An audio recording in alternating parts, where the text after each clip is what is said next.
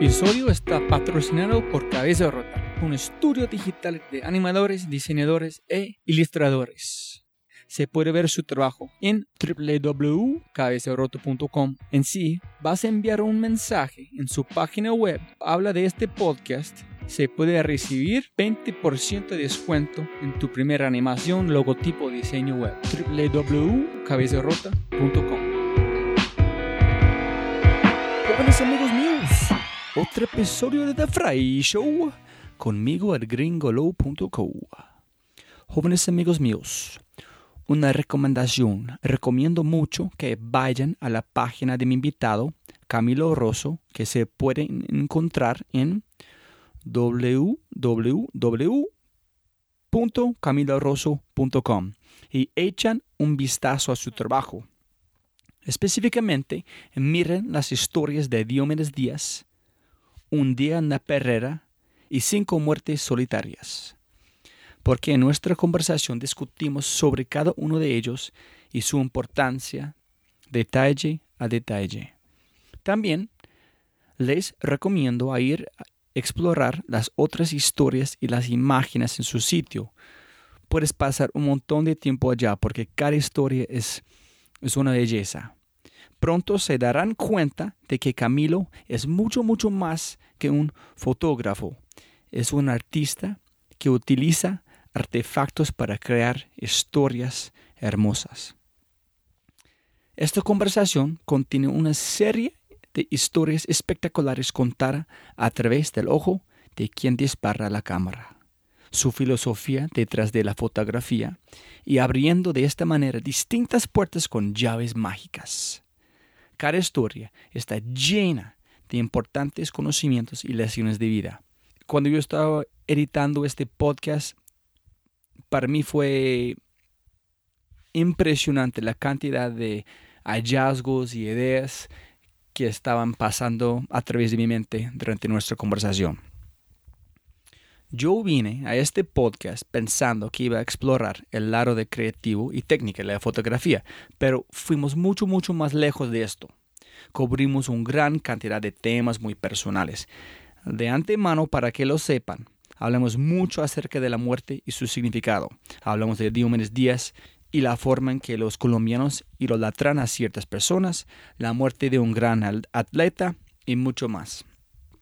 Muy similar a este podcast es el podcast con el artista y cineasta Andrés Barrientos, episodio número 7, en el sentido que yo creía que sabía acerca de fotografía y no estaba ni siquiera cerca de la realidad de lo que significa. Yo sé que te vas a enamorar de este podcast tanto como lo hice yo. Gracias a todos por su atención, para escuchar y mil, mil gracias a Camilo por este increíble podcast. Es con gran entusiasmo que les presento a un podcast de Red Bull, Diomedes Díaz, Cinco Muertes Solitarias y un cuentacuentos, el gran Camilo Rosso. Muy buenas tardes, Camilo. ¿Cómo estás, señor? Hola, Roy. Encantado de estar aquí. Hoy sí, yo tengo mil, mil preguntas, entonces vamos a tratar como llegar a todos. Pero primero, como siempre, siempre se puede ganar más plata, pero no se puede ganar más tiempo. Entonces, mil gracias por su tiempo de hoy. Vale, gracias a ti. Camilo, para las personas escuchando, ¿qué es tu profesión más de un creativo? Y un poquito de qué haces, sus fotos, una explicación para los oyentes que no que están en España, en los Estados Unidos, para aterrizarnos con su profesión. Y Camilo, por favor. Bueno, eh, yo soy en esencia fotógrafo. Eh, trabajo principalmente tres frentes eh, muy puntuales en los que pienso que me desempeño bien, que son el retrato, el fotoreportaje y la fotografía deportiva. Ahí de paso y para vivir, pues logro combinar a veces cosas de publicidad, de trabajos de otro tipo de fotografía, pero mi especialidad son esas tres, tres ramas que mm, afortunadamente he podido hacer a muy buen nivel, lo editorial con publicaciones muy, muy chéveres del país y de afuera, lo mismo con el retrato, y como fotógrafo deportivo soy parte de la agencia de Red Bull en Austria, que se llama el Red Bull Content Pool, em, y hacemos cosas pues fabulosas en lugares fabulosos todo el tiempo. ¿Y cómo llegaste como con Red Bull? ¿Fue como una convocatoria o que me imagino que las limitaciones o como, la, como llegar a este punto es, es duro, ¿no? Es como cualquier persona puede sacar las fotos, ¿no? Yo llevaba unos años colaborándole a la marca aquí de manera un poco indirecta, desde el año 2004, y en el 2007 ellos hicieron un, concurso mundial que se llamó el Red Bull Photo Challenge para... Em, determinar quiénes iban a ser sus fotógrafos en el mundo, en cada región, porque hasta ese momento solamente viajaban los fotógrafos europeos a cubrir los eventos en cualquier otro país y resultaba muy costoso pues para las marcas eh, a nivel local. Entonces yo me gané ese concurso y eso me dio el derecho de irme a Salzburgo, en Austria, en Fuschel, realmente cerca de Salzburgo, a un entrenamiento con la marca. Eh, básicamente aprender más como del método de trabajo de ellos que aprender cómo disparar porque si ya había llegado a ese nivel era como pues el primer premio, ¿no? Poder, poder eh, contar uno con que hace fotografía de ese nivel para una marca como esas. Yo sé que, mm, me imagino que hay como en los webs hay mucha información de sus fotos, de sus historias lindas, pero yo quiero preguntar un poquito más sobre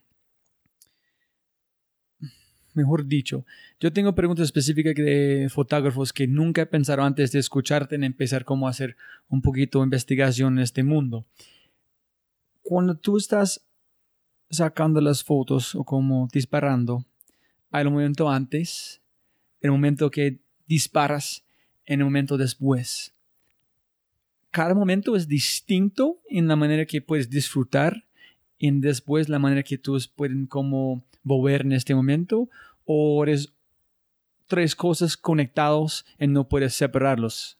Mejor dices, ¿qué momento disfrutas más? ¿El momento que sacas, como grabas, disparas la foto? Después, cuando, oh, mira qué he hecho. ¿Qué? Eh, en mi caso, y creería que pasa, le pasa a mucha gente, o por lo menos lo siento de algunos amigos míos cercanos que los veo trabajar y siento similitudes en cosas más allá del estilo, del equipo, de lo que uno utilice, me parece que eh, todo se convierte en el momento del trabajo en un estado. Es como un estado mental, es como una zona en la que uno entra, eh, en la cual uno no es realmente muy consciente del momento del disparo. La fotografía, eh, cuando uno se ha abandonado a ella, no se convierte en una cosa como muy de apuntar y disparar, comparado sentido como con un tirador, eh, sino que es más bien como un ejercicio de búsqueda, de composición constante a través del visor, de respiración, de movimientos, de lecturas de lo que está pasando al frente tuyo, de lo que viene, de la nube que se fue, y eso en algún momento, eh, llamado inspiración o, una reacción bastante mecánica y una, acción bastante poderosa, gobierna el dedo que se va y obtura no es una labor tan consciente como la gente cree. Eh, eso es, digamos, como eh, dentro de mi proceso. Entonces a mí me pasa que lo que yo hago es cuando yo llego a hacer una foto, o sé que tengo que trabajar en determinadas condiciones, circunstancias, trato de previsualizar antes qué quiero yo, que cómo, cómo quiero que eso se transforme a través de mi visión. Entonces uno mueve botones, mueve agujitas y cosas en la cámara para lograr que la técnica empiece a darle un poquitico de matices o de giros a, eso que yo tengo al frente, aplicar el sello personal. Y, y, el disparo es sencillamente pues, la manera de asegurar ese pequeño momento en el tiempo que no se va a volver a repetir, que es de lo que se trata finalmente la fotografía. Entonces a mí me sucede es que ese estado en el que, como en el que yo entro, esa, esa, esa preocupación por lograr algo bonito, eh, es, es, un conjunto de cosas muy, muy variadas, de emociones muy variadas, de pensamientos muy variados, eh, y la satisfacción para mí termina en el momento en el que yo disparo porque me pasa algo muy curioso y es que muchas veces no siento afán de ver cómo quedó la foto, ni de llegar a verla a la casa y a descargar inmediatamente. Yo creo, en mi caso, tiene que ver mucho con que yo, una gran porción de mi vida como fotógrafo aficionado y pues como amante de la fotografía, fue durante la época análoga, desde niño hasta hace, no sé, unos 10 años tal vez que el digital empezó a tomar fuerza, pues ya aplicado al trabajo. Entonces tengo como, como, como una vaina con el proceso posterior al disparo, eh, que salvo por las necesidades, las urgencias de, de, quien me contrató o del evento para el que estoy trabajando o la revista que necesite mis fotos, me tomo un buen tiempo, me gusta tomar un buen tiempo viendo el material que hice. No siento afán de llegar a ver si lo hice bien o lo hice mal, porque pues toda mi vida de preparación en lo técnico y de estudios y de cosas dan para que inclusive yo pueda en su momento obviar a veces la misma pantallita de la cámara digital y tener la certeza de lo que yo estoy haciendo está desde lo fotográfico, pero me interesan más las emociones que yo quise poner y la atención que yo quise poner alrededor de la situación que estoy viviendo. Entonces es más un, es un estado previo eh, y no diferencio mucho entre eh, disparar, pues es, la única diferencia es, bueno, digo, llegar a la casa a ver el material a veces me cuesta, es una, es una cosa rara. Yo sé que la foto está ahí y sé que la van a tener cuando la necesiten, pero no me siento muy afanado por ver mis resultados y, y, compararme o sentir que son unos mega resultados. Sé que siempre vuelvo con la sensación de que lo que hice era lo mejor que yo podía hacer porque nunca hago las cosas a medias. más es como el proceso, como el sentir de ser presente en, cualquier cosa que llegan de este proceso de estar viviendo en el presente es, es naturalmente que tiene que venir. claro. Sí, si tú estás alerta del presente, estás pendiente de lo que está pasando, puedes anticipar lo suficiente la foto. Por eso usaba al inicio de la, de la pregunta tuya, de la respuesta, perdón, eh, la palabra previsualización, que es de lo más importante que, puede hablar y de lo más importante que, un fotógrafo se puede agarrar para, para hacer un estilo, inclusive. O sea, lograr llegar a ese punto en el cual la previsualización se encarga de darte la tranquilidad de que las cosas van a estar bien. Otra cosa es llegar de manera insegura y disparar desde todos los ángulos, desde todos los puntos con todos los lentes para ver qué sale. Y otra cosa es cuando llegas y sientes que la energía de ese lugar, la luz de ese lugar, el momento de tu personaje, en el caso de un retrato, dan para que, ubicados en cierta, de cierta manera o bajo ciertas condiciones, eh, te dé la, foto que en tu cabeza viste mucho antes de hacer clic. Pueden ser décimas de segundo, pero eso es un montón de tiempo. Si logras ver eso antes de hacer el clic, es, es ganancia desde lo fotográfico para mí.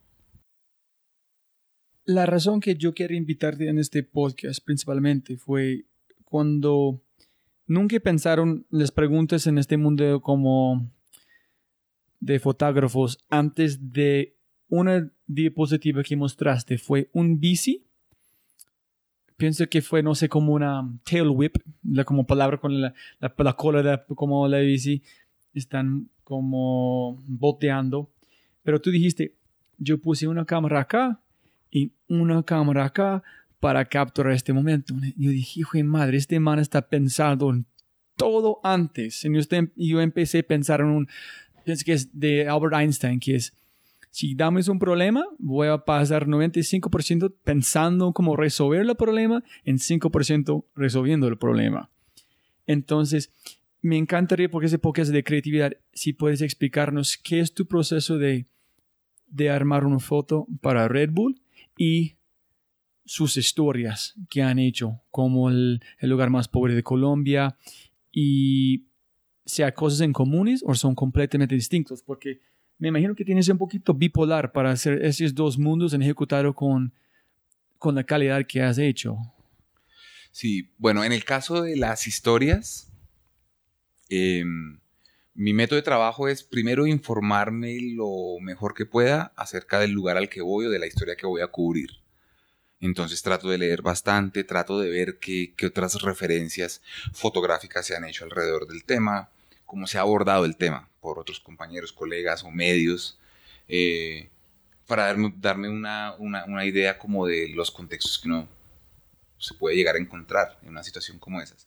Pero cuando yo salgo a hacer la historia, no voy pensando exactamente, no, no llevo la certeza de con qué voy a volver. Yo no, estoy pensando que si voy a hacer una historia de orden público, voy a volver con imágenes violentas o que voy a volver con imágenes, no sé, pueden ser también muy positivas, muy optimistas. Trato de no, de no condicionarme. Sí voy informado, pero no voy condicionado fotográficamente. Pero a mi método de trabajo, yo adiciono que sí trato de llegar siempre lo más temprano posible a, hacer mi trabajo. Porque, si bien es cierto que, bueno, hay más posibilidades en, un lapso de tiempo más largo, de luz y demás, es muy bueno llegar a ver qué posibilidades y qué caminos se pueden abrir desde el mismo momento en el que uno eh, llega a abordar la historia. Entonces, es para mí muy importante escuchar a los personajes, a todos, yo no siempre estoy disparando. Mm, me gusta mucho la información que ellos dan al periodista. Usualmente yo viajo con alguien que escribe. Eh, porque eso me permite abrir otras ventanas, abrir otras puertas, otras posibilidades dentro de su mismo entorno y su misma historia. Yo estoy escuchando que están mencionando que... ¿Eso es común en tu profesión para llegar a escuchar a las personas, para tratar de acercarse, acercarse a ellos, para cómo... Yo creo en la fotografía, yo, yo sé pues como por referencias de amigos y demás, hay, hay, hay, un, hay un métodos como muy disímiles. Yo soy de los que cree también por la naturaleza de las historias que hago, en la, la que tú debes llegar y debes informar a la comunidad, a la gente, al pueblo al que vas o al, pequeño grupo, quién eres tú y qué vas a hacer. Me parece importantísimo que la gente tenga la tranquilidad de que sepan quién es uno y las intenciones que uno lleva. Dentro de eso, pues hay que buscar encontrar las fotos sorpresa y lo más ajustado a la historia y demás, pero me gusta, no, no, no, no quiero sentir que soy un ladrón de fotos ni una persona arrogante que llega con un equipo como, como pasa con los indígenas a robar sus almas más o menos, como se siente a veces de manera así como medio mítica. Em, eso, es, eso es importante para mí que la gente sepa. Eh, que no es lo mismo, por ejemplo, en el, digamos, en el caso de la fotografía de guerra o los street photographers, que pues no, lo, importante es no preguntar, finalmente tú estás, preguntar es lo opuesto. Aquí no, porque yo sí voy a desarrollar historias muy elaboradas y quiero que me abran sus puertas, quiero que me abran sus graneros o sus casas, o que me lleven a donde sus vecinos, o que me muestren ese animal que me dijeron que tenían, es decir, cualquier cosa que sea información. Entonces, crear un vínculo de confianza es muy, muy importante. Entonces, se trabaja sobre la improvisación de lo que te va dando la historia y tu preparación es solamente tu ética, es parte de tu preparación, em, eh, la disponibilidad con la que tú llegues, pero también em, la, capacidad, la, capacidad que tengas de resolver esas pequeñas apariciones de cosas, de ventanas en pro de tu historia, esa habilidad de planear de manera, es que no sabría cómo ponerlo, como improvisar de manera planeada, planear de manera improvisada. Si una puerta está cerrada, exacto. Imaginaria que puedes otra puerta ¿Cómo puedes abrir? otra cosa que le contribuya a tu historia, que, que, haga más rico lo que estás contando. Entonces, para mí, que, que, que, dependo tanto, que me gusta tanto el uso de los símbolos en mis fotos, que me gusta tanto que la gente encuentre conexiones y relaciones alrededor de los objetos o de los elementos que aparecen en mis fotos, es importante tener un buen control sobre eso. Mientras lo que hacemos en Red Bull son proyectos donde hay producción inicialmente, donde, donde sabemos que vamos a tener unos alcances más allá de lo normal, de lo, de lo normal que manejan las marcas. Entonces, un ejemplo que te puedo citar es el de eh, el último trabajo que hicimos en el Salar de Uyuni con Daniel Ders, que es uno de los monstruos del BMX. Fuimos a hacer un parque de sal, hicimos un parque de BMX en sal. Pero entonces para eso tuvimos que averiguar eh, eh, cosas de la cultura, de cómo los, los, nativos sacan la sal, arman los bloques, cómo los pegan, luego ah, procesar eso para que un diseñador de, parques de BMX, pues, de confianza, amigo de la marca y muy querido, un gran amigo, eh, pudiera, eso que él hace en madera, en, en, cementos en Estados Unidos, bueno, donde lo lleva en Europa, pudiera hacerlo en sal, los slopes, sabes, como las curvas, todo ese tipo de cosas requieren un, trabajo y una dedicación distinta y una artesanía distinta para poder llevar a cabo un proyecto como esos. Entonces, yo sé qué tipo de fotos voy a lograr, porque en mi cabeza me queda fácil saber, yo he trabajado con Daniel antes, por ejemplo, y sé qué tipo de tricks hace, sé lo fabulo, el fabuloso atleta que es. Ahora yo lo que, como yo ya tengo ese conocimiento previo del trabajo de él, lo que tengo es que poner eso junto en mi cabeza y ayudado con esa preproducción que hemos hecho y esos alcances, digamos, esas ambiciones, esas cosas tan ambiciosas que podemos poner, materializar, como es un parque en el Salar de Uyuni, eh, escoger sencillamente los mejores momentos del día y ánimo del atleta para, para poder hacer un trabajo brillante. Entonces, lo mismo nos pasó con un shooting que hicimos con Orlando Duque en el Amazonas. Fuimos a buscar árboles de más de veintitantos metros para que Orlando saltara y tienen que tener la profundidad. Y realmente en 10 días de trabajo, 11 días que estuvimos en el Amazonas, hicimos saltos en tres árboles nada más. Pero lo que se hizo es precioso, es perfecto, es seguro para el atleta dentro de las dificultades que eso, eso conlleva. Entonces, sí, sí hay, hay, en los dos casos, digamos que hay que dejar espacio para la improvisación constante, porque pues la vida cambia, porque todo muta, todo se transforma, y eso es chévere. Pero en el caso de Red Bull, digamos que vamos un poquitico más más seguros en términos de, de el camino y la naturaleza del proyecto que estamos desarrollando y el tipo de historia que queremos contar. Mientras que en los fotoreportajes yo puedo ir buscando algo y me ha sucedido muchas ocasiones en las cuales termino haciendo algo completamente distinto porque allá yo vi que la historia, el periodista yo, yo puntualmente vi que la historia iba por otro lado, era, otro, era otra cosa muy distinta. Entonces hay que tener margen, margen para maniobrar y para, para poder cambiar de opinión y de, y de estilo y de intenciones eh, sobre la marcha. ¿Tú puedes apagar esta parte de observación o siempre estás como prendido mirando todo el mundo, cualquier como movimiento, cualquier sombra? ¿O es una cosa que con un otro pasión que tú tienes puedes como apagar? ¿O siempre está prendido? Siempre. Yo no... Yo no yo no diría, yo no podría decir que yo pienso en fotografía las 24 horas del día porque conscientemente no me pasa. Yo no estoy pensando en equipos, ni en referencias, ni en... No, en la parte de observación. No, ni en fotógrafos que admiro ni nada porque pasa. Durante el día decides ver el libro de alguien o te recomiendan el web de alguien. O sea, uno sí consume fotografía, pero digamos mi pensamiento adentro no es consciente. A lo que voy es, yo no ando pensando en fotografía conscientemente, pero em, yo me doy cuenta que caminando por la calle veo un momento de luz y puede que no quiera sacar la cámara o no lleve la cámara o el teléfono tampoco me interese y yo solamente estoy como sintiendo o disfrutando esa transformación por si la veo más adelante, porque puede que no haya una foto llamativa en ese momento, pero, pero sí me gusta eh, detenerme y observar el movimiento del mundo, a qué velocidad se mueve la vida, a qué velocidad se mueve la gente, eh, no sé, cómo se comporta la gente en la calle, eh, los tipos de volumen que da las, distintas luces del día. Eh, entonces sí, digamos que, que uno, o yo por lo menos inconscientemente siempre estoy haciendo clic, pero más que nada es una película sostenida de observación y, parte de eso a lo que ayuda muchísimo es a que cuando ya estás ejecutando un trabajo, si te gusta observar el mundo, tienes una ventaja, tienes más información. Es la gente que le pasa el mundo desapercibido, pues no, no aprecia cantidad de cosas, detalles, planos más pequeños, planos más cerrados, momentos de emociones o de la misma luz que, que uno sí eh, nota y aprecia porque, porque ha estado básicamente entregado dependiente de vivir. Más que observar es de vivir, de que, de que las cosas no te pasen de gratis frente a tus ojos. Yo tengo un problema que es, yo odio sacar fotos porque a veces siento que yo veo unos, como mi hija o como una cosa pasando, y yo me siento, ay, tengo que sacar esta foto.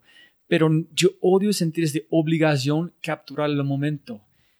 Y en, en, como si voy a capturar, siento terrible que estoy como perdiendo un momento tratando de focalizar con este aparato, no está presente. En si grabo, como no grabo momento, pienso que, ay, ¿por qué no sacaste este momento? Tú a veces piensa que es como porque están acostumbrados a capturar momentos que estás perdiendo si no tienes su cámara o puedes disfrutar igual. ¿Qué es, qué es tú como, por ejemplo, tú ves un, cualquier cosa que es espectacular. En un foto es divino, sin foto es divino.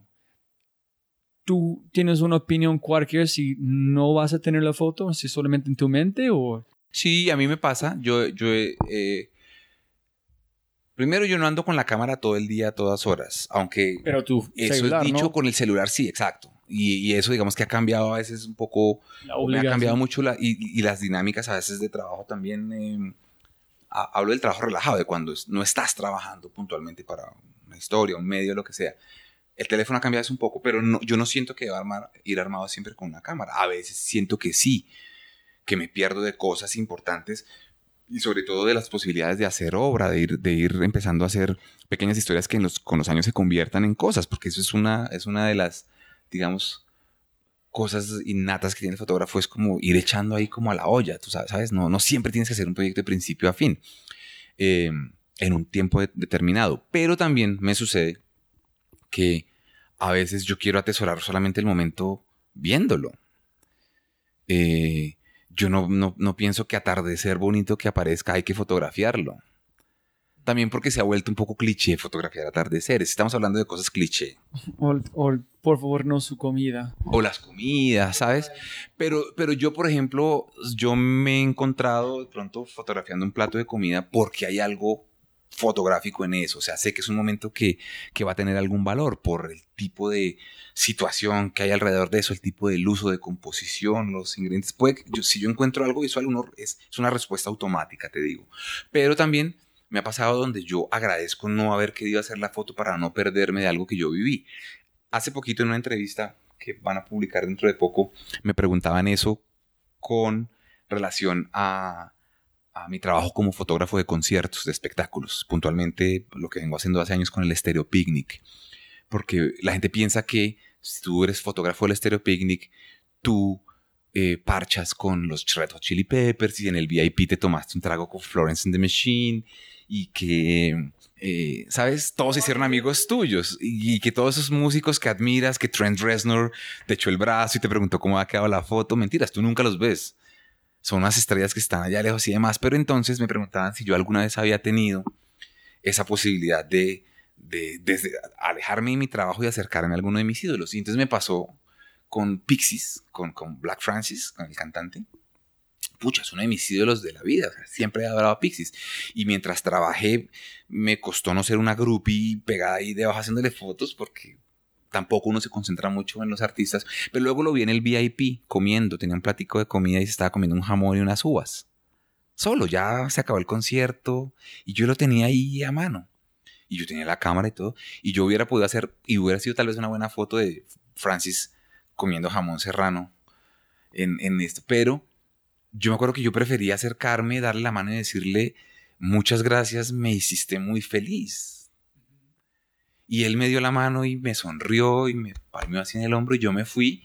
Y de eso no tengo una foto, pero tampoco hubiera querido tener una foto. Para, mí es más bonito eh, esos pocos segundos que me dio Black Francis, uno de mis ídolos, que una foto que, no sé, podría tener valor editorial o algún tipo, inclusive sentimental para mí.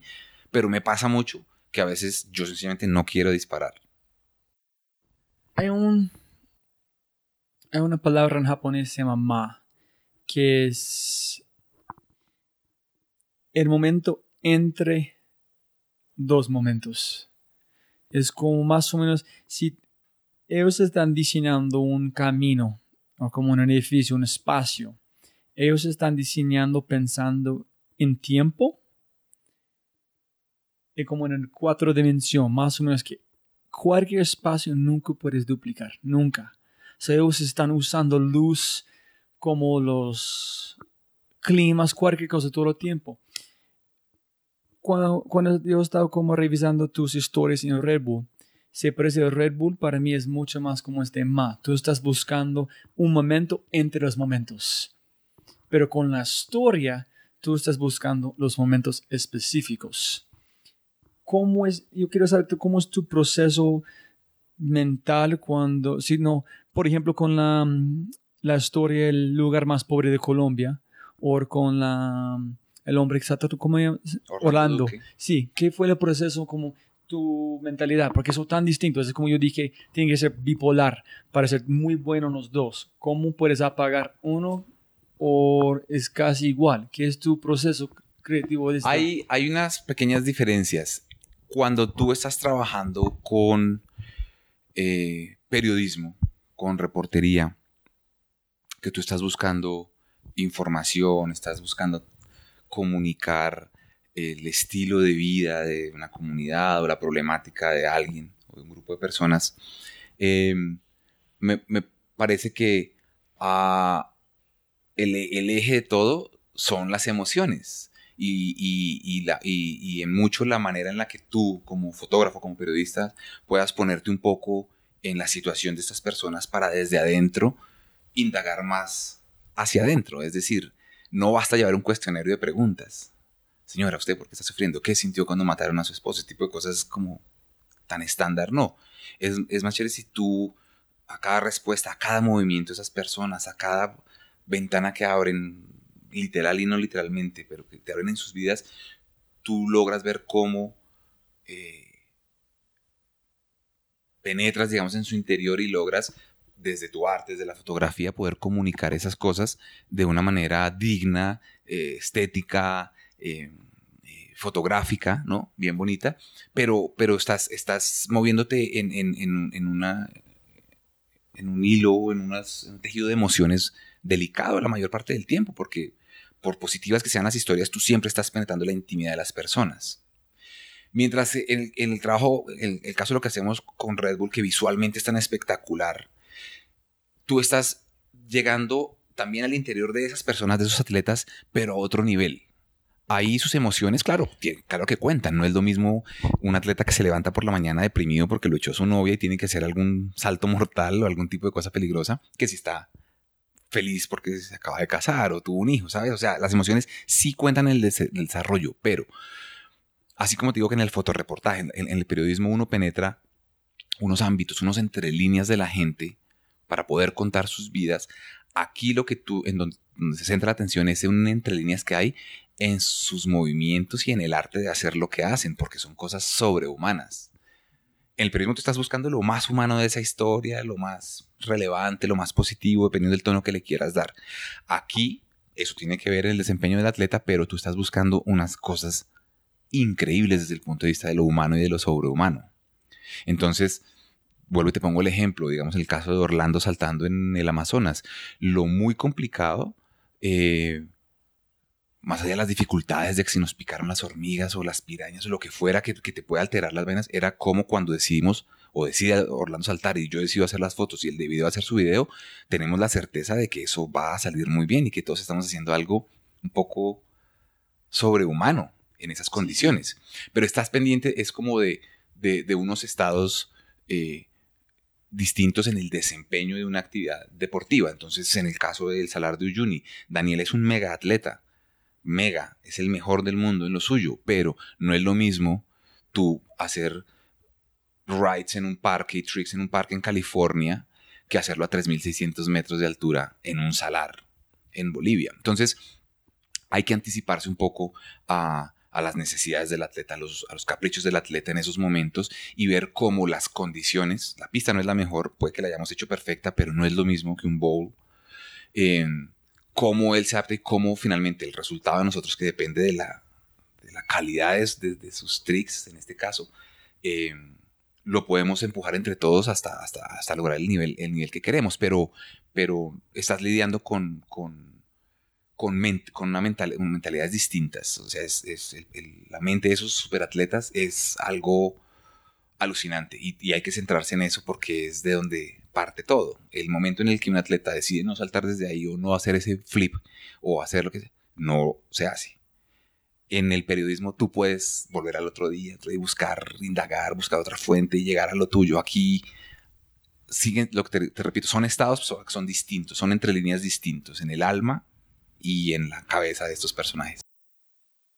Sí, entiendes, uno es con las historias es tratando de capturar la parte más humano o la parte real, cuando ellos no están conscientes que tú estás allá. Entonces, como capturando el momento la más real para claro que, yo estoy allá. Es importante que ellos se desarmen. En el caso de las historias, también es muy importante. Todos los seres humanos somos muy vanidosos y vemos una cámara y si sabemos que nos va a disparar, queremos acomodar nuestro mejor ángulo o nos tensionamos, cualquier cosa pasa, pero las cámaras son bastante intimidantes. Entonces, cuando estás en el campo haciendo una historia de mediano o largo aliento, eh, uno de los ingredientes clave es saber que hay que esperar o hacer todo lo posible para llevar a esa gente a que estén absolutamente relajados y tranquilos con la presencia de uno como periodista, como fotógrafo, y, puedan finalmente florecer y ser ellos. Es como, como de lo más importante en las historias. Y con el es al revés, es capturar la parte super romano. ¿Sí? Entonces no quiere la parte normal, quiere la parte que es mm, como antes de saltar la profundidad. porque eso lo puede hacer cualquiera. Pero las fotos, por ejemplo, yo esta noche justamente tengo que mandar ese material ya a Austria. Em, yo tengo que asegurarme que la foto está bien compuesta, que es linda, que la luz fue tuve suerte y fue, es un escenario natural hermoso para trabajar, pero a ellos también les está interesando que yo logré coger las extensiones del truco del atleta en el momento perfecto, en el momento ideal. Ellos no tienen por qué saber si Daniel en ese intento se cayó o si lo hizo 10 veces seguidas, no, eso no, no cuenta. Tú tienes que entregar un material que visualmente sea espectacular. Y para llegar a eso, tú tienes que lograr que el atleta en su momento, en su escenario, esté lo más cómodo posible, porque lo que van a hacer siempre es, repito, sobrehumano. ¿Ellos quieren ver las fotos después o solamente ellos hacen su tricks y ya? Y ellos siguen a la próxima cosa? ¿O ellos están.? No, no, no son. A mí me parece que los atletas Red Bull no son muy. Eh, como muy aficionados a que uno les mande el material muy rápido, como a verlo rápido, como que en el equipo, tú sabes que si te mandaron un proyecto Red Bull y va el atleta tal, y el fotógrafo tal, y el videógrafo tal, todos somos del mismo equipo, tú sabes que vas bien, que difícilmente, a menos que algo colapse el proyecto completo, tú confías en el otro. Entonces, entonces eh, Daniel creo que hasta ese momento que no ha visto las fotos todavía, pero yo sé que no diría, uy, Rosso, la embarraste, esto quedó mal, no, porque ya hemos trabajado antes, porque nos conocemos y porque sabemos justamente cómo, eh, cómo lidiar con esas cosas dentro de la marca. No, no está pensando en la parte vanidad o está pensando más en que es, como tú dijiste, que la bici posiblemente él sabía que la extensión puede ser un poquito más para como extender la imagen entre más profundidad. Entonces, si él como deportista tiene este sentido creativo para entender qué está tratando de capturar, en ellos tienen que como mejorar la foto con sus capacidades o ellos solamente es mi trabajo, voy a hacer el truco en ya. Con ellos hay, hay, un, hay un tema de diálogo muy importante con ellos, eh, porque justamente tú tampoco como fotógrafo Red Bull te puedes limitar a capturar lo que está sucediendo al frente. Eso pasa en, cuestiones de competencia. Cuando, cuando tú vas a cubrir competencias donde atleta Red Bull, pues nada, tienes el tiempo que el, atleta se demora en, pasar la pista o en hacer su show, lo que sea. Pero cuando son trabajos, shootings, cuando son eh, proyectos fotográficos y de video, eh, sí es importante que nosotros aportemos algo de creatividad, porque él ya sabe hacer lo suyo, sabe hacer backflips y front flips y tail whips y todo lo que tú quieras, pero eh, es importante estar en contacto con ellos y decirles, oye, ahora se me ocurrió hacer tal cosa, ¿tú podrías? O sea, sé que has hecho esa cosa, pero si a eso le sumas esto, o en la mitad del salto yo pongo un trípode y hago la foto y luego te cambias de camiseta y luego lo cogemos desde aquí hasta allá para hacer una composición rara. O sea, cualquier capricho creativo eh, a todos nos encanta. O sea, los atletas, si es un reto, lo buscan realizarlo para su foto porque también en, esta, en, estos momentos de redes una vez si salió el material, para ellos sí es importante tenerlo y moverlo desde su vanidad en sus propias redes. Hasta hace un tiempo nosotros montamos el material a la agencia en Austria y eso se repartía a todas las revistas del mundo, las revistas del mundo que quisieran lo tomaban, pero pues tú tampoco estás pendiente de dónde salió todo tu material por el mundo, es imposible. Pero ahora en redes, yo sí sé, por ejemplo, que lo que yo mandé para usted esta noche, en una dos semanas, Daniel va a empezar a ponerlo de, a día de por medio o uno al día y va a generar otro tipo de reacción. Y eso va a ser más chévere si aplicamos algún tipo de idea. Entonces, eh, de eso también depende mantenerse vivo y activo en Red Bull, es también qué tanto eh, aportas tú desde lo creativo. Eh, hace poquitico tuve que hacerle una foto a Mariana Pajón para una sección Red Bull, de la revista Red Bull que se llama Me and My Gear, y es básicamente a los atletas los ponen en algún tipo de composición con todo su equipo. Y yo he visto, pues, la revista la vemos mensualmente, yo la veo mensualmente, entonces sé, estoy al, tanto de qué hacen mis amigos, mis colegas en otras partes del mundo. Y, y yo más estado Mariana y yo, en el momento, yo hubiera podido hacer lo que se hace la mayoría, que es una buena composición con las cosas tiradas en el piso o colgadas de cierta manera en un cuarto, ¿sabes? O sea, siempre creatividad. Yo hice algo que no es un invento y hice un primer plano de una primera foto de Mariana con la bicicleta y luego momento a momento fuimos soltando en el aire eh, con velocidades, con flashes sincronizados a altas velocidades para que quedaran congelados todo el equipo, los zapatos, el casco, los guantes. Y entonces es como la, toma final, luego se armó en Photoshop, es, es, una toma muy bonita de ella con todo su equipo flotando alrededor de ella. No fue muy complicada hacer, me acuerdo que gastamos una hora, pero teníamos una hora. Entonces, ese es el tipo de cosas. Dijeron, oye, tienes que hacerle tal foto a Mariana Pajón. Ah, listo, chévere, pero tienes una hora. Entonces ahí es donde hay que ser creativo. Y si no, yo la tiro al piso y seguro que en 10 minutos tengo la foto. Pero hay que exigirse. Ellos disfrutan más cuando estás inventando cómo hacer cosas. Me imagino que está tomando mil fotos. Entonces, me imagino que cuando tú estás haciendo una cosa creativa para disfrutar el proceso, contar una historia distinta juntos, los o las deportistas disfrutan más, ¿no? Sí, sí, sí. Porque también a ellos los saca un poco también de su zona de confort. Ellos son fabulosos haciendo lo que hacen. Por eso ganan los, las competencias, los campeonatos que ganan. Pero cuando tú les das un giro, es, oye, mira, te vas a poner esto o, vamos a hacerlo en tal. El solo escenario muchas veces ya es suficiente para que el, para que el, atleta también eh, sienta que su, que su desempeño tiene que ser superior a lo que venía haciendo porque ya hay un hay eh, una intención creativa, sea para el video o sea para la foto. Pero eso es constante en Red Bull. Si tú no lo haces, mueres, porque no a la marca lo que le interesa es que te estés probando todo el tiempo. Súper. Um, yo quiero hablar como de de los muertos. Yo he visto como fotos, wow. Una pregunta es, un fotógrafo como, como vos, no sé, me imagino que tienes que ser un poquito como sociólogo en la manera que tú tienes que apagar sentimientos, no tiene que como apagar, tiene que capturar el momento como es, sin sentir, sin tratar de involucrar para capturar estos, estos muertos, estos momentos tan difíciles, ¿no? Y, y lo otro es cuando está viendo esas fotos, ¿hay energía? a las personas. Yo sentí que todavía es como en tus fotos que hay energía de las personas. No sé cómo es este mundo de... ¿Fue difícil? ¿Cómo llegaste en cómo fue la primera vez? Mira, yo he hecho, calculo ahora, unas cinco historias alrededor de la muerte. La muerte de un pandillero y todo el proceso de levantamiento y autopsia.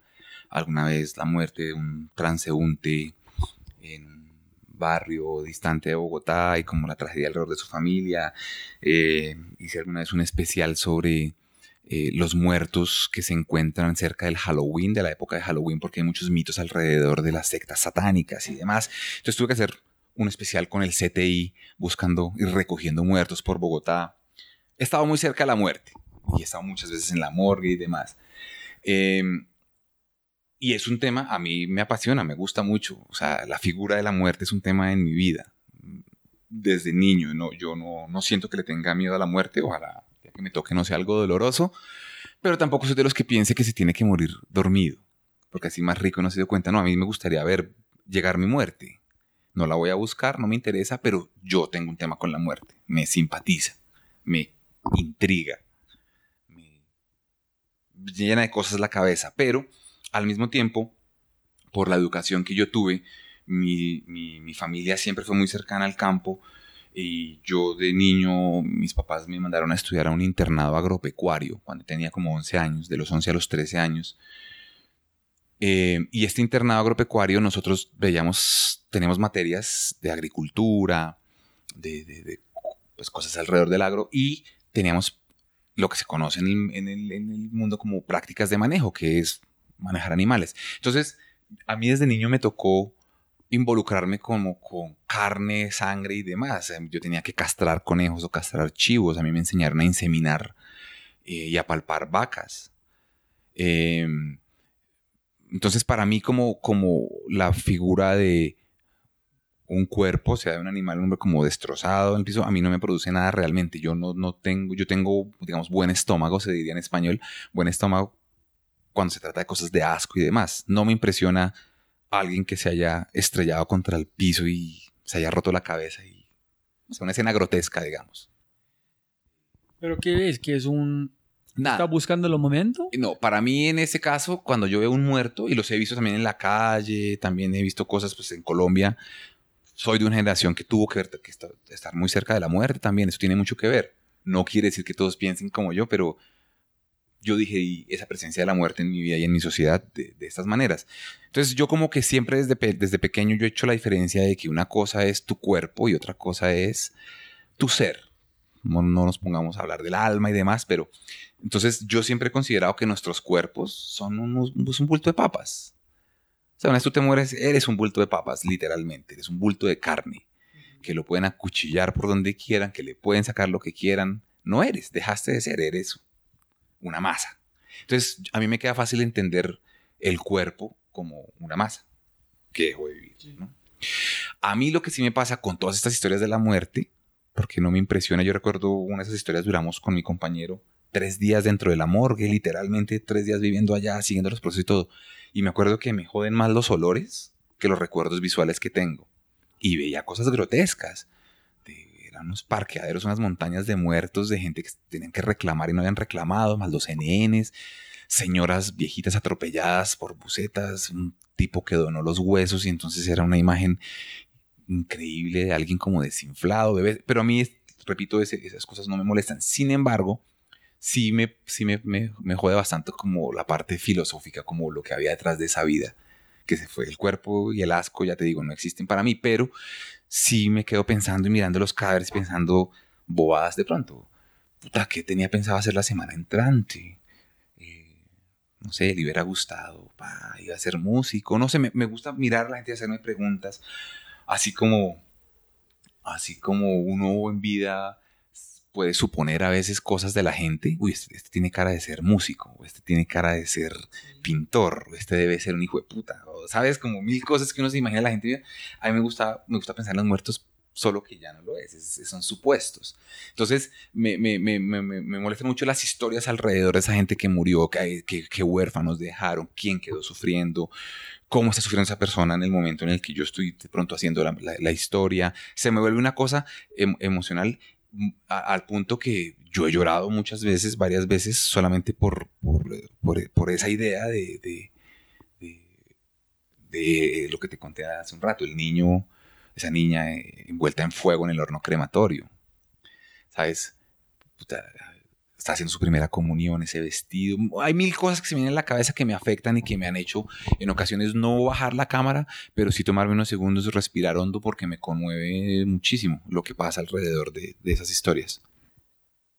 Yo, y me encanta la respuesta, no está esperando este. Es como, pero después de explicarlo es muy fácil de entender. Como es, es porque en una manera que me sentí cuando yo vi las fotos que yo estoy mirando como un foto entonces pensando, en yo tuve que cuestionarme, ¿por qué no estoy como, por qué estoy mirando, soy mal? ¿Porque estoy mirando las fotos de los, de los muertos? ¿Estoy mala persona? porque están tratando de entender la parte artística?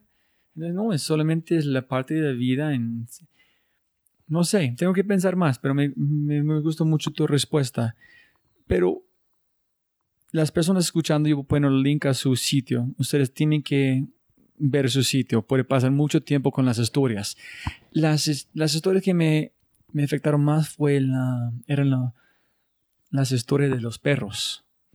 Y hasta pensando, ¿por qué un animal puede tener más conexión de este humano? Pero que los perros, las personas más pobres, la, las niñas, ellos están como unas fotos están quemaron tu mente siempre. Tú estás allá con ellos en este momento, con esta historia siempre, o solamente es un parte de un reel en su vida. o hay unos que son quemados siempre y no puede como quitar. Mira, esa historia yo la quiero muchísimo por varias razones. Eh, la primera es porque te contaba, yo fui criado en el campo y me he criado con animales. Yo adoro los animales no soy el tipo de persona que pone a los animales por encima de los humanos como, como se ha vuelto ahora, que es una cosa bastante, bueno, es para debatirle, pero es bastante excesiva. Es otra conversación. Es otra conversación, es bastante loca a veces, pero yo quiero a los animales y me, me interesa su bienestar y si están conmigo quiero su bienestar, adoro los animales. Pero esta historia yo la quiero, uno, porque no solamente adoro los animales, sino que yo toda mi vida me crié con perros. En mi casa siempre ha habido perros y ha habido más de un perro. Y mi mamá es el tipo de persona que ya nos tocó calmarla, pero mi mamá recogía perros de la calle y entonces eran miembros de la familia de un día para otro. En la casa había cinco perros porque tenía que salvar perritos. Es decir, era una cosa muy fuerte con, esos animales. Entonces, eh, esa historia también partió de la base de que queríamos en la revista En Soho y con el periodista con Gonzalo Mayarino como desmitificar una cantidad de historias de cuentos que había alrededor de la perrera de Bogotá. Entonces en ese momento para el año cuando la hicimos, era muy fuerte el rumor de que los perros los bañaban en masa y los electrocutaban para deshacerse pues de los perros callejeros allá en Zoonosis, que es donde funciona la perrera. Y yo me acuerdo que cuando a mí me dieron la misión, cuando, cuando, cuando acordamos hacer esa historia, lo primero que yo pensé, o lo primero que vino a mí fue, yo, bueno, ahora debería tener treinta y tantos años, yo ahora tengo 45, esa historia fue hace unos siete años, ponle que tuviera 38 años, lo que fuera, bueno Yo me acuerdo que dije, puta, en 38 o 40 años, no sé cuánto fue, yo nunca he visto la perrera de mi ciudad. Oh, yo he vivido fuera del país un montón, pero tampoco la vi en Londres, tampoco la vi en Oslo, tampoco la vi en los países donde yo viví, pero yo en Bogotá nunca había visto la recogida de perros, ni el camión de los perros, ni la perrera. Uno siempre creció con, la, idea de la palabra de la perrera municipal, la perrera municipal, pero yo nunca había visto la perrera y me di cuenta que la gran mayoría de la gente a mi alrededor tampoco. O sea, no es que tú te asomes aquí por la ventana de mi casa y veas pasar la perrera. Nunca, se ve. Es una cosa, entonces yo como, wow. Y encima de todo había que desmitificar como esas, esas historias. O afirmarlas si era el caso. Entonces, para mí fue muy bonito trabajar pues de cerca con unos animales que quiero mucho, pero eh, eso va, muy amarrado a que de por sí los perros son los favoritos de la gente casi que en el planeta, o sea, por lo menos, no sé, esta sociedad es, muy, muy cercana a los perros con, con, lo, con lo duros que podemos ser con ellos a veces. Entonces la historia se empezó a crecer en, sentimientos hacia mí porque ya no era solamente un escuadrón de personas pues con, el tacto que puede ser posible y con la violencia que a veces también es, eh, tienen que usar.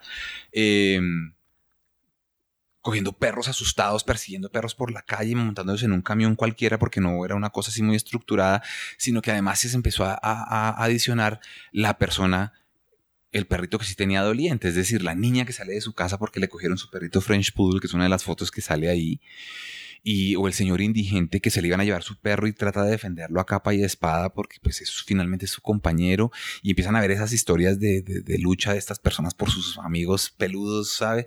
¿sabes? Entonces se volvió una, una cosa bastante, bastante fuerte para mí porque yo, yo entendía, digamos, en el caso de los perros que estaban abandonados, eh, había una cosa muy doble y es, encontramos muchos perros de raza, eh, aquitas, eh, labradores, eh, pointers, una cantidad de, perros pues, finos, que eran evidentemente el regalo de alguien para alguien, no les gustó y lo soltaron, lo dejaron o se perdieron, pero eran perros, digamos, de caché que, que, que, alguna vez tuvieron una familia que los abandonó y encontrarse con las historias, y eso es las que encontramos por ahí tirados, y habla de, lo inhumano de alguien que es capaz de dejar un perro tirado en la calle, ¿sabes? Como que a mí no se me ocurriría. Y también viene el pedazo de la gente a la que le iban a quitar su perro teniendo dueño, o sea, siendo, teniendo contacto todavía con su perro, solo porque los vieron en la calle. Es una cosa bastante tirana un poco, me pareció en un par de ocasiones. Si, si apareció el dueño, yo se lo entrego. Pero hubo un caso en el que ese perrito se lo quitan a la niña literalmente los brazos y lo metan en la perrera y como vaya reclámelo a Zipaquirá, a Engativado, bueno, donde quede zoonosis. Entonces, eh, la historia a mí me afectó muchísimo porque son, yo los considero hermanos, los considero muy cercanos, eh, tanto que yo soy una persona que prueba de todo y de todo en la vida. Cuando giré por Asia, cuando morralié por Asia mucho tiempo, yo comí cucarachas, de grillos en salsa de soya, me dieron cualquier cantidad de bichos y lo que tú quieras. Yo probé culebra, la sangre de la culebra, todo lo que quieras, pero yo en Vietnam, que fue donde me ofrecieron perro, no fui capaz de comerme un perro, no me cabe como comerme un hermano. Eh, y entonces esa historia se volvió desde la revista muy popular porque a la gente le, pareció muy chévere lo que hicimos, porque yo lo que hice fue, se quitó el proceso de captura de los perros, luego qué pasa ya, a quiénes les aplican la eutanasia, cómo les aplican la eutanasia, cómo se deshacen de los cuerpos, tienen un crematorio también. Entonces el proceso está muy bien contado, como viste ahí, está, está muy bien narrado. Y esa historia se ha vuelto, yo creo que es tal vez la historia más visitada y más comentada en mi sitio web y por la que más me preguntan a mí eh, en general, cuando la gente se entera, ay, usted fue el que hizo la historia de los perritos, ay, me encantó, y pasan las conferencias que yo muestro y es un momento que yo siempre espero que la historia es apenas, me parece que está bien contada, está bien narrada desde lo visual, pero hay una foto cuando están subiendo el perrito French Poodle al camión, que está colgado como de una malla donde ya está perdido el pobre perro, me impresiona que hay mucha gente que se pone a llorar en la sala cuando ven esa foto por primera vez. Y tú tienes fotos mucho más poderosas de humanos. Sí, claro, claro. ¿Por qué? y es una cosa que me cuestiona ahorita, de hecho, en estos días, con todo este rollo que hay alrededor de los refugiados en Europa y este tema, hay del lado que se ha dado ya unas dos o tres ocasiones en las que en un zoológico tienen que matar a un animal para que no le haga daño a un humano, viste lo que pasó en Estados Unidos con el gorila y en Chile que pasó con un león. Yo veía algo que, sintetiza un poco esto que estamos hablando, como ese interés, y es una caricatura, la vi hace un par de días, eh, un caricaturista europeo en la cual hay una balsa de madera con refugiados, que dice que es refugiados, pero en la balsa llevan en la jaula a un gorila. Y alguno en el chiste del refugiado y es como, pucha, es que si, si teníamos un gorila, pues, pronto sí, sí nos prestan atención por si le pasa algo al gorila. ¿Sí me entiendes? Entonces se ha vuelto como las prioridades del mundo, supongo, y de la sociedad, abogar más por los animales. Yo sigo pensando eh, que, que, lo que tú decías, yo tengo historias eh, humanas mucho más poderosas alrededor del desplazamiento, de la violencia, de la guerra, pero todo el mundo se pega muchísimo más. Todo lo que yo haya hecho con animales siempre tiene algún tipo de comentario. Eh, para bien o para mal, porque también a veces piensa que lo hiciste de mala intención. Hay, hay una anécdota que me encanta. Eh, y es eh, Coppola, Francis Ford Coppola, dice, él dirigió El Padrino, ¿no? Él dice, después del Padrino, dice, en El Padrino hubo, no sé, 30 asesinatos, eh, habla como de todos los crímenes humanos, pero ahí la escena esa famosa del caballo que le cortan la cabeza y se lo meten en la cama al mafioso. Dice, pero las únicas quejas que me llegaron a mí fueron por el caballo. Fue de verdad, lo mataron de verdad, era una cabeza de verdad. O sea, en épocas que no había redes. Está raro, ¿no? Ajá.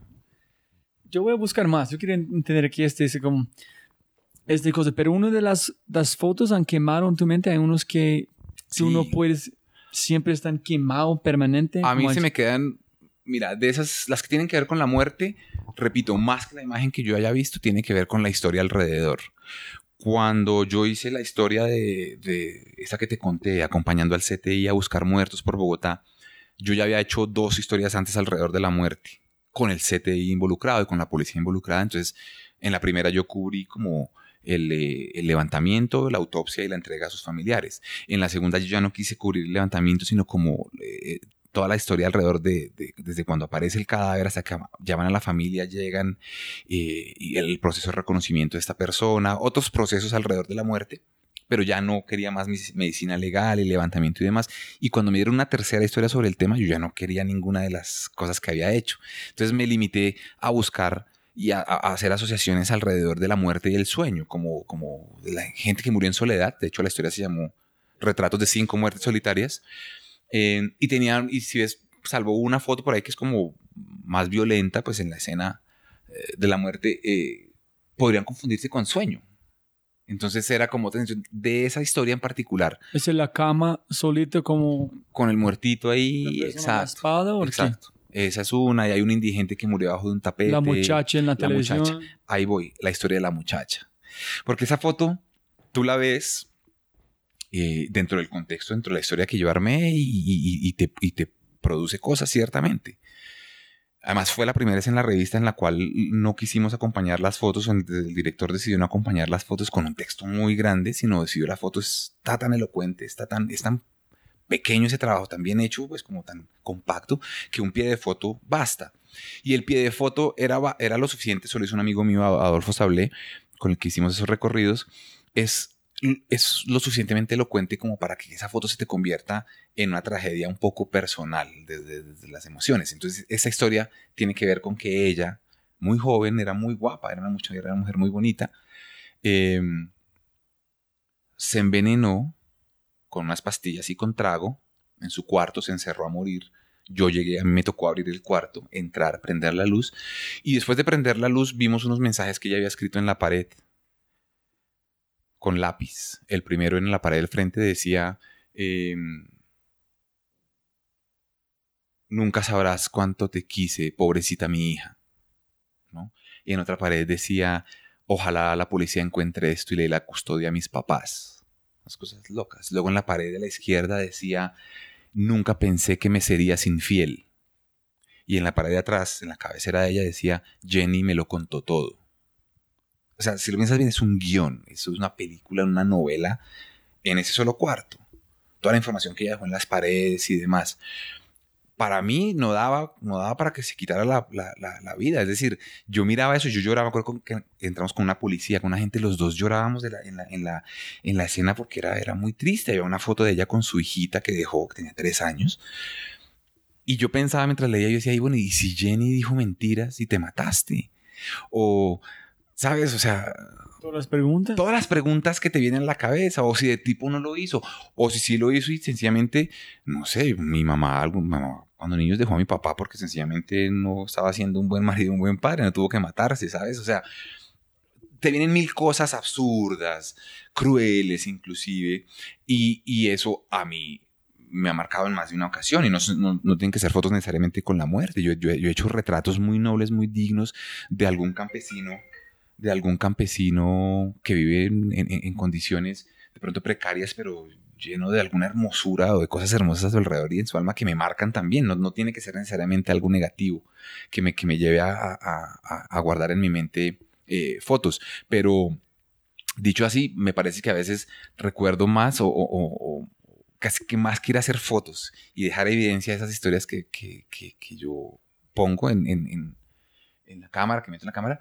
me gusta más como contar lo que fui a vivir. O sea, como las historias alrededor de lo que yo voy a fotografiar a veces me parece más poderoso. Creo que de pronto cuando antes de morirme creo que voy a hacer un libro acerca de lo que vi y tal vez sea más exitoso que cualquiera de mis fotos porque me, me, apasiona mucho experimentar eso que sea por mis proyectos personales o, o comisionados por una revista, voy a vivir. Me imagino que hay dos temas. Uno es posiblemente es el como incertidumbre cuando llegas allá, qué pasó, por qué este, qué causa más problemas. Si entiendes de esta persona toman drogas, tenía este novio, este pasó, tiene respuestas. A las personas les gusta cerrar el libro. Y si el libro es quedado como abierto siempre, este genera como mucho emoción, con muchas como emociones malas, porque no sabes, y nunca van a saber. Uh -huh. Pero para avanzar con más historia, antes de otras preguntas, yo soy un súper fan de Diomedes Díaz. Uh -huh. ¿Puedes contarme la historia de este? ¿Cómo fue?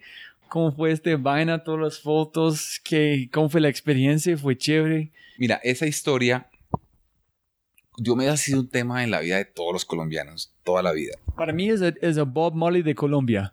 Es más que eso, porque finalmente Bob Marley fue profeta y un poeta del reggae, ¿sabes? La vaina, pero fue un tipo bastante, bueno, era, era un patán con sus esposas o con sus mujeres, pues, tiene historias así, pero es que, pero fue un tipo sano. Finalmente Marley fumaba porro, pero, pero no se involucró en problemas tan graves como los de Diomedes y sobre todo no, no, no causaba como eh, esos apasionamientos desmedidos que, produce, que ha producido Diomedes en esa sociedad pues por tantos años.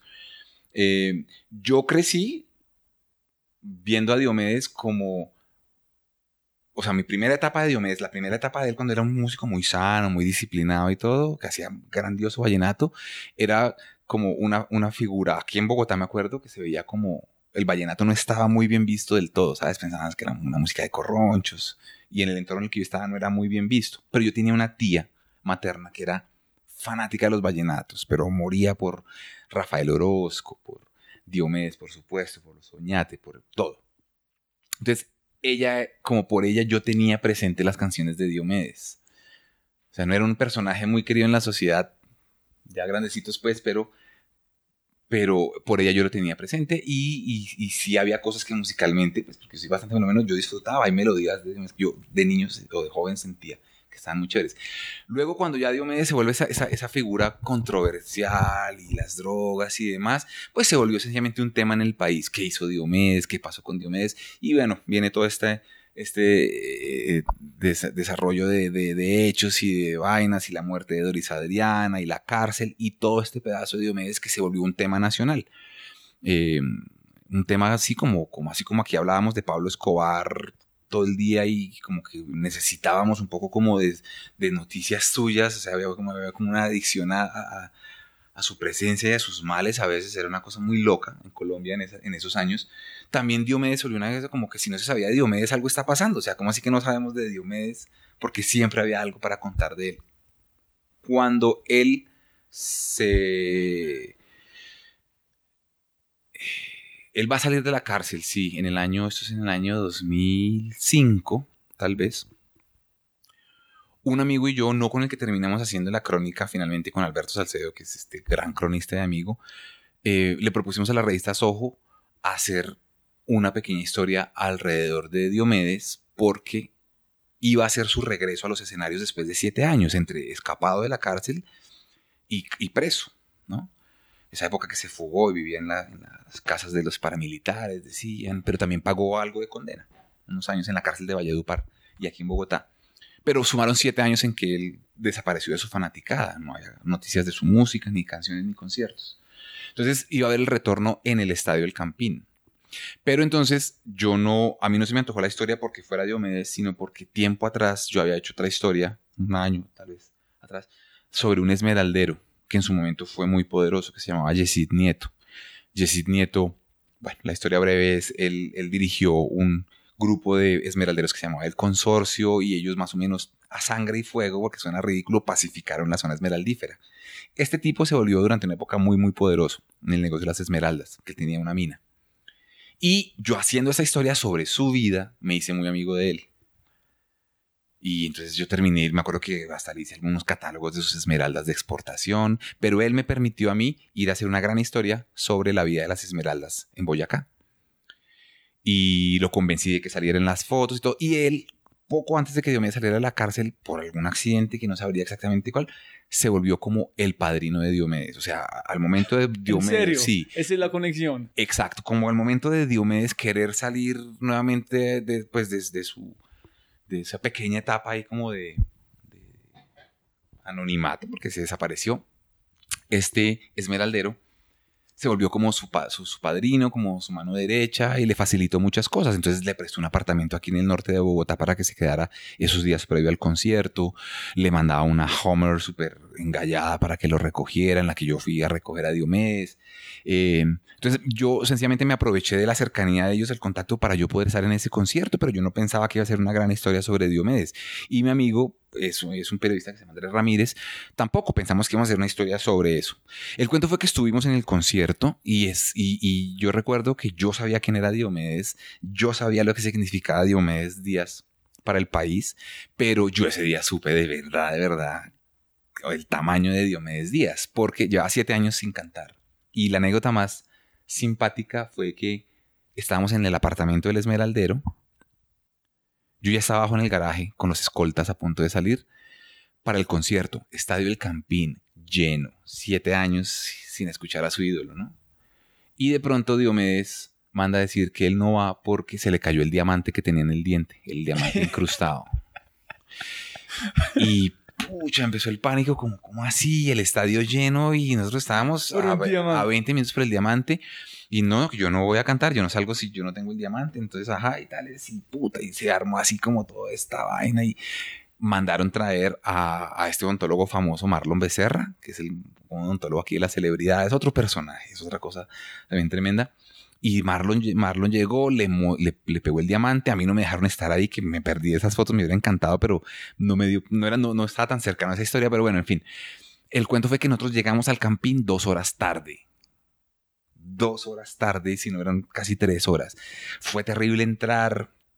Una, una, una cosa así caótica entre escoltas y personas tensión, bravas, personas no y yo pensé pucha nos van dos horas un estadio tarde te linchan más o menos no nada yo lo que pienso es la gente lo que sentía lo esperamos siete años pues vamos a esperarlo dos horas más a ver y yo me acuerdo que yo llegué y yo fui el único fotógrafo en tarima la única persona que dejaron, aparte de los músicos y Diomedes, estar en tarima. Y entonces yo me subí, me acomodé, y hasta ese momento yo iba justo al lado de Diomedes, como, como pendiente de su recorrido. Y de pronto se desapareció Diomedes, yo no lo volví a ver ya nunca más. Y empieza a sonar la orquesta. Y pues unos musicazos, y ese estadio empieza a reventar, y yo miraba una cantidad de mujeres guapísimas en primera fila. Diomedes era feo, pero unas mujeres ahí como pues sí, a la espera de su, de su ídolo. Y de pronto se pierde Diomedes y yo no lo volví a ver nunca más. Y del, techo empieza a bajar una canasta de una manera muy básica, o sea, como un, una cadena, un wincher ahí bajando.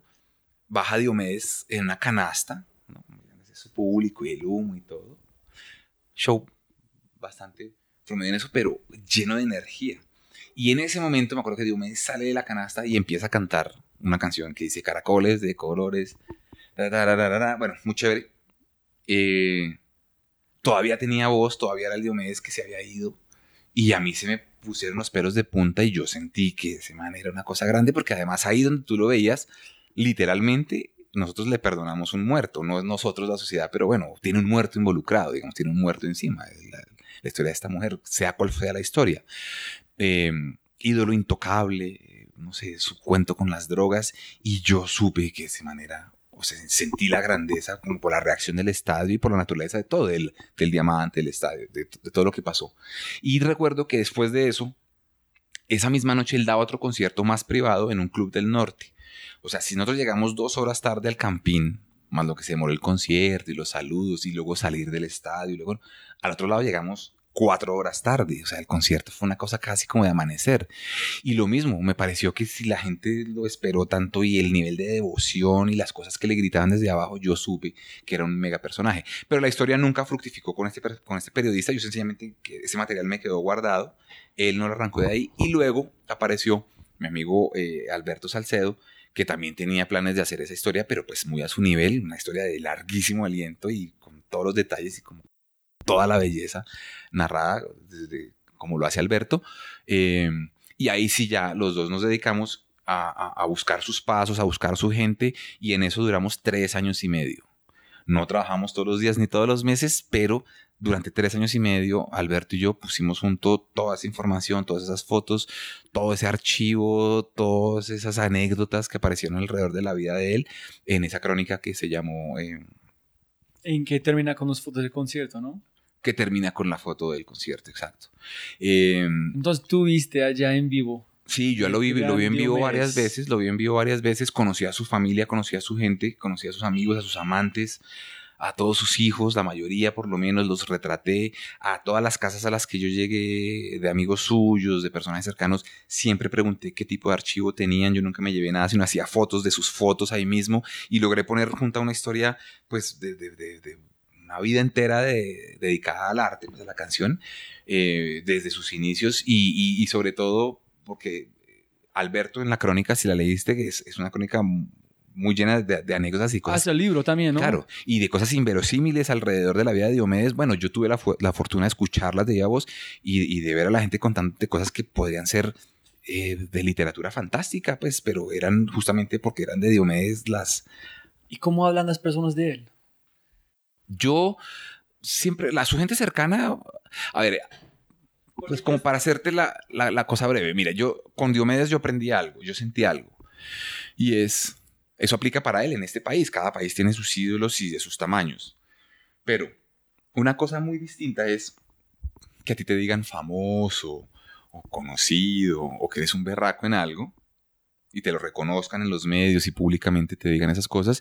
Y otra cosa es cuando la sociedad, bueno, tus seguidores entonces pasan a llamarte Dios cuando logras este, esta por... O sea, si cristiano, te, te, regaña, porque Dios es Dios, no, pero cuando esa gente le da ese nivel de, de deidad a su, a es otra cosa, porque yo pienso, eh, eso en algo te afecta, pasa un poco como Maradona, Maradona es un dios del fútbol, ¿ok? Pero no a todo el mundo, no sé, Gareth Bale no le dicen Dios todavía, no le van a decir Dios hay que ganarse ese derecho. Así te lo digan de manera, eh, no sé, muy boba al principio de tu carrera, pero cuando tú te consolidas en efecto para una gran parte de tu público eres un dios, eso te jode la cabeza. Mal. Porque básicamente tú no sabes en qué planeta estás viviendo. Entonces, por ejemplo, Diomedes, yo me acuerdo las pocas veces que estuve cerca de él, era evidente que ese tipo no tenía idea de cuánto eran 50 mil pesos o 500 mil o 5 millones porque él no tenía que cagar plata en su bolsillo, porque él no tiene que ir a la tienda a comprar nada, porque su vida está un poco resuelta y la adoración es suprema. Entonces yo, yo con él empecé a sentir que eh, era no por excusar para nada, porque me parece que pues, cualquier cosa alrededor de, de, un asesinato está mal, y en fin, la historia es más compleja de lo que, de lo que parece, pero, eh, pero empecé un poco como a excusarlo porque a mí me parecía que era un niño grande, era un niño que no sabía, él sabía que era un, que canta y y los pájaros se quedan en los árboles escuchándolo más o menos, porque él lo, criaron así, ¿no? Eh, y también habiendo visto toda su vida, todo su recorrido, el pueblo donde nació, la casa donde se crió, en fin, yo también entendí que, y eso me lo hizo ver un amigo de él allá en, en la Junta Guajira, en su pueblo, que estando con Alberto nos dijo, estamos hablando ya como de los excesos de la fama de Diomedes, y ese pueblo es un caserío. Literal, son casas de una planta, bajiticas, en medio de un desierto, un peladero donde literalmente tú ves el heno formarse en bolas y avanzar así. Calor absurdo, una cosa todo absurdo. Y el, amigo nos decía, miren a su alrededor, miren esto. Es un pueblo, yo no diría que es miserable, pero es un pueblo bien, bien humilde. Dice, ahora imagínense estos 50 años atrás. Imagínense que ese niño de aquí salió a cantar en los mejores lugares de Bogotá, en el, hotel, el Salón Rojo, el Hotel Tequendama. Entonces, también yo aprendí a dimensionar que ese campesino que fue espantapájaros, de un hogar muy humilde, porque yo conocí a sus papás, a sus primeras novias, además tú ves el entorno del pueblo, y, de un momento a otro te vuelves una, una figura tan importante para la, la, Es que ni siquiera es para la cultura del país, tanto como para la, el amor de tu país, porque, porque lo importante de Diomedes era dedicar sus canciones, es, es, es sentir su, sus, sus, amores frustrados, sus alcances alrededor de, de, la música. Entonces, eso me parece que, que en él en particular lo, lo, lo, pone en una esfera distinta. Es una persona que te digo, no tiene que, no tiene que ir a pagar nada nunca. Y, y el reconocimiento es, es, lo que él recibía de vuelta desde las mujeres que le caían para acostarse con él hasta, no sé, permisiva que era la ley con él, pues de hecho estuvo escapado y se quedaba en ficas donde la misma ley sabía dónde estaba y lo podía lograr. Eso no lo, eso lo logra un rockstar de verdad. Eso. Pero como tú dijiste, es más de un rockstar, ¿no? Claro. Es un punto que es. Es una deidad. Yo me acuerdo acá en los noticieros cuando, cuando él estaba preso en Bogotá y en Valledupar, yo creo que había gente que iba con pancartas y como con un, un, el alma así cargada de dolor de que como así que su ídolo estaba preso. ¿Cómo así que, así que no lo dejan salir si mató a una mujer? Pues como si, como si se le permitiera a él que él, sí, ¿sabes? Y, las manifestaciones de cariño. Entonces yo siempre vi gente, volviendo a tu pregunta, gente que lo idolatra, lo adora, lo eleva a unos niveles más allá de la comprensión inclusive, y también he dado con la gente que lo detesta y lo considera la peor forma y la forma de representación de machismo y de vulgaridad y de, ejemplo y de todo alrededor de, de, de, su vida. Pero pues yo también, yo he estado por melómano y todo, yo me gustan las biografías de rocks y todo, no es fácil ser un rockstar, punto, no es fácil. Eso no es que tú escogiste ser drogadicto y díscolo y tal. Eso, eso es una cosa muy, muy complicada. Y él en este país es libra por libra el artista más grande que hemos tenido. No estoy hablando de Grammys o resultados o demás, nada, sino el de respuesta del público a su arte, a su música. Yo creo que es Diomedes. No, eh, antes de arrancar como la próxima pregunta que tengo, por como dichos montadores de, hablando con Sergio Baún de Stereo Picnic, que dijo, hay un momento clave, si tú eres una tarima, con la persona es convertido en un mortal a un dios, mm. en frente del público. En, en, pasa, tú puedes verlo. Sí. Pero se parece con él, fue tan grande que fue este, fue permanente. En el momento que algo, todo era un dios. Sí, sí, sí. En el momento, entonces es, en él dijo también, si como unas personas, la fama llega a la, la cabeza en, afectan por siempre. A veces las personas que claro, no hay... son más grandes después porque pueden como pelear contra este. Hay fama sin respaldo, ¿sabes? Hay fama que se mantiene, pero digamos en el caso de Diomedes también ayuda a la idiosincrasia nacional, el, el, el, toque costeño, como a mitificar. Yo no sé si tú te has dado cuenta, pero a los colombianos nos encanta mitificar todo. O sea, James, James tiene 24 años, 25 años y estamos que lo convertimos en un diosa como de lugar, pero todavía no ha hecho lo que se necesita para entrar al panteón, digamos, del fútbol mundial. Pero aquí queremos, aquí todo el mundo. Entonces, si tú miras, somos, somos muy sentimentalistas y muy bobos como con cualquier persona que le haga algo a nuestros ídolos. Pero antes fue Falcao, ¿no? El Tigre. Claro, pero, pero a, a, lo que voy es aquí lo tomamos personal. Entonces, si tú miras, por ejemplo, el año pasado, la temporada pasada, hablar de fútbol, que también me encanta, es a, a, a Cuadrado lo tenían sentado en el Chelsea, Muriño. Y a, a, James entonces lo estaba sentando... Eh, y Jackson en... Y el otro... Entonces, ¿sabes qué piensa el país? Uy, es que nos odian por ser colombianos, nos tienen en la mira por ser colombianos. Nosotros los colombianos creemos que somos unos seres como, como superiores en un montón de cosas y que todo lo que nos hacen es personal. ¿Sabes? Entonces, de esa misma manera, por ese tipo de frustraciones que nosotros tenemos y con las que vivimos, también nos gusta convertir a nuestros ídolos en todo lo que nosotros no fuimos o no somos o no seremos. Entonces nos vemos como, nos gustaría estar en ese pedestal y en ese pedestal el más alto. La persona que más hemos subido es Diomedes Díaz. No hay un deportista que hayamos elevado tanto como para perdonarle un crimen. No hay. Y aquí adoramos a Juan Pablo Montoya, pero pues, el tipo no tuvo que matar a nadie o no, ¿sabes? No se metió en problemas de ese estilo. Pero a este man sí lo tenemos allá. Yo estoy pensando mucho en, en tu profesión. Y la, la palabra como, antes es pensando como dispara. Literalmente tú tienes la cámara, la persona presta atención. Es como una pistola figurativa, pero no es. Yo llega a otra analogía que es es como tú tienes un llave de magia, pero tienes que ganarlo con confianza. En este llave puede convertir, como dijiste, en abrir puertas que antes no existían. Tú has entrado en mundos, mundos que nadie puede entrar porque tienes una cámara.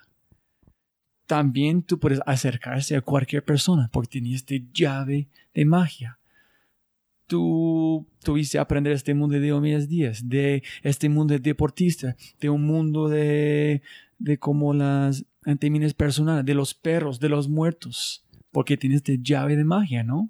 Esa es una cámara. Si tú puedes, tú puedes, pero tú puedes abrir cualquier puerta si tú sabes cómo manipularlo, ¿no? Esa es una cámara. ¿Qué opinas? Porque para mí es, mucho más que yo pensar una cámara, por la capacidad de aprender de otras cosas en otros mundos, en entrar solamente con una cosita que es más o menos un llave. Mira, eso es bien curioso y la pregunta me parece muy chévere porque de entrada, antes de que la, la cámara se convierta en esa llave que te abre esos mundos, la cámara de entrada y antes que nada es una llave que te las cierra todas. Es decir, la gente, y yo hablo en lo puntual, eh, Colombia, mi país, la gente aquí desconfía muchísimo de las cámaras. Es decir, si yo salgo a hacer un recorrido, y me ha pasado, por ejemplo, con alumnos que yo los... Eh, em, les he dado talleres y les digo que vamos a hacer un día de trabajo en la calle o algo, vea la cantidad de problemas que tienen. Y yo he tenido problemas en ciertas edificaciones, sale el celador a prohibirte que hagas cámara porque, que hagas una foto porque piensas que, porque piensan que, vas a poner una bomba o que eres de un grupo terrorista o, que si estás haciendo la foto de alguien, estás haciendo street photography y te levanté la cámara a ti, entonces porque me vas a secuestrar. La cámara produce una cantidad de prevenciones inimaginables para el que no la tiene al que se la están apuntando, al que se la levantan, el, que está en su terreno y se le metió a alguien con una cámara, genera una cantidad de sospechas y incomodidades. Yo he llegado a decir de manera muy exagerada en algunas charlas y a mis alumnos como que aquí es más cómodo, es más fácil tener un fusil que una cámara, te va mejor con un fusil que con una cámara. Porque la cámara, claro, genera una cantidad de desconfianza. y las cámaras y los celadores, te repito, puede ser una pesadilla. Eh, digamos, operar como fotógrafo de manera libre puede ser un, problema y todos los fotógrafos que digan que trabajan en la calle te lo pueden asegurar. Y si son aficionados más porque también demuestran, se ve, se ve la, la, la, sea, lo amateur que se es, también los nervios te Entonces se, se, se, para complicaciones. Hay que ser habilidoso y saber cuando se levanta la cámara y se, de manera efectiva se hace una foto robada, entre comillas, chévere, pero en general es un problema.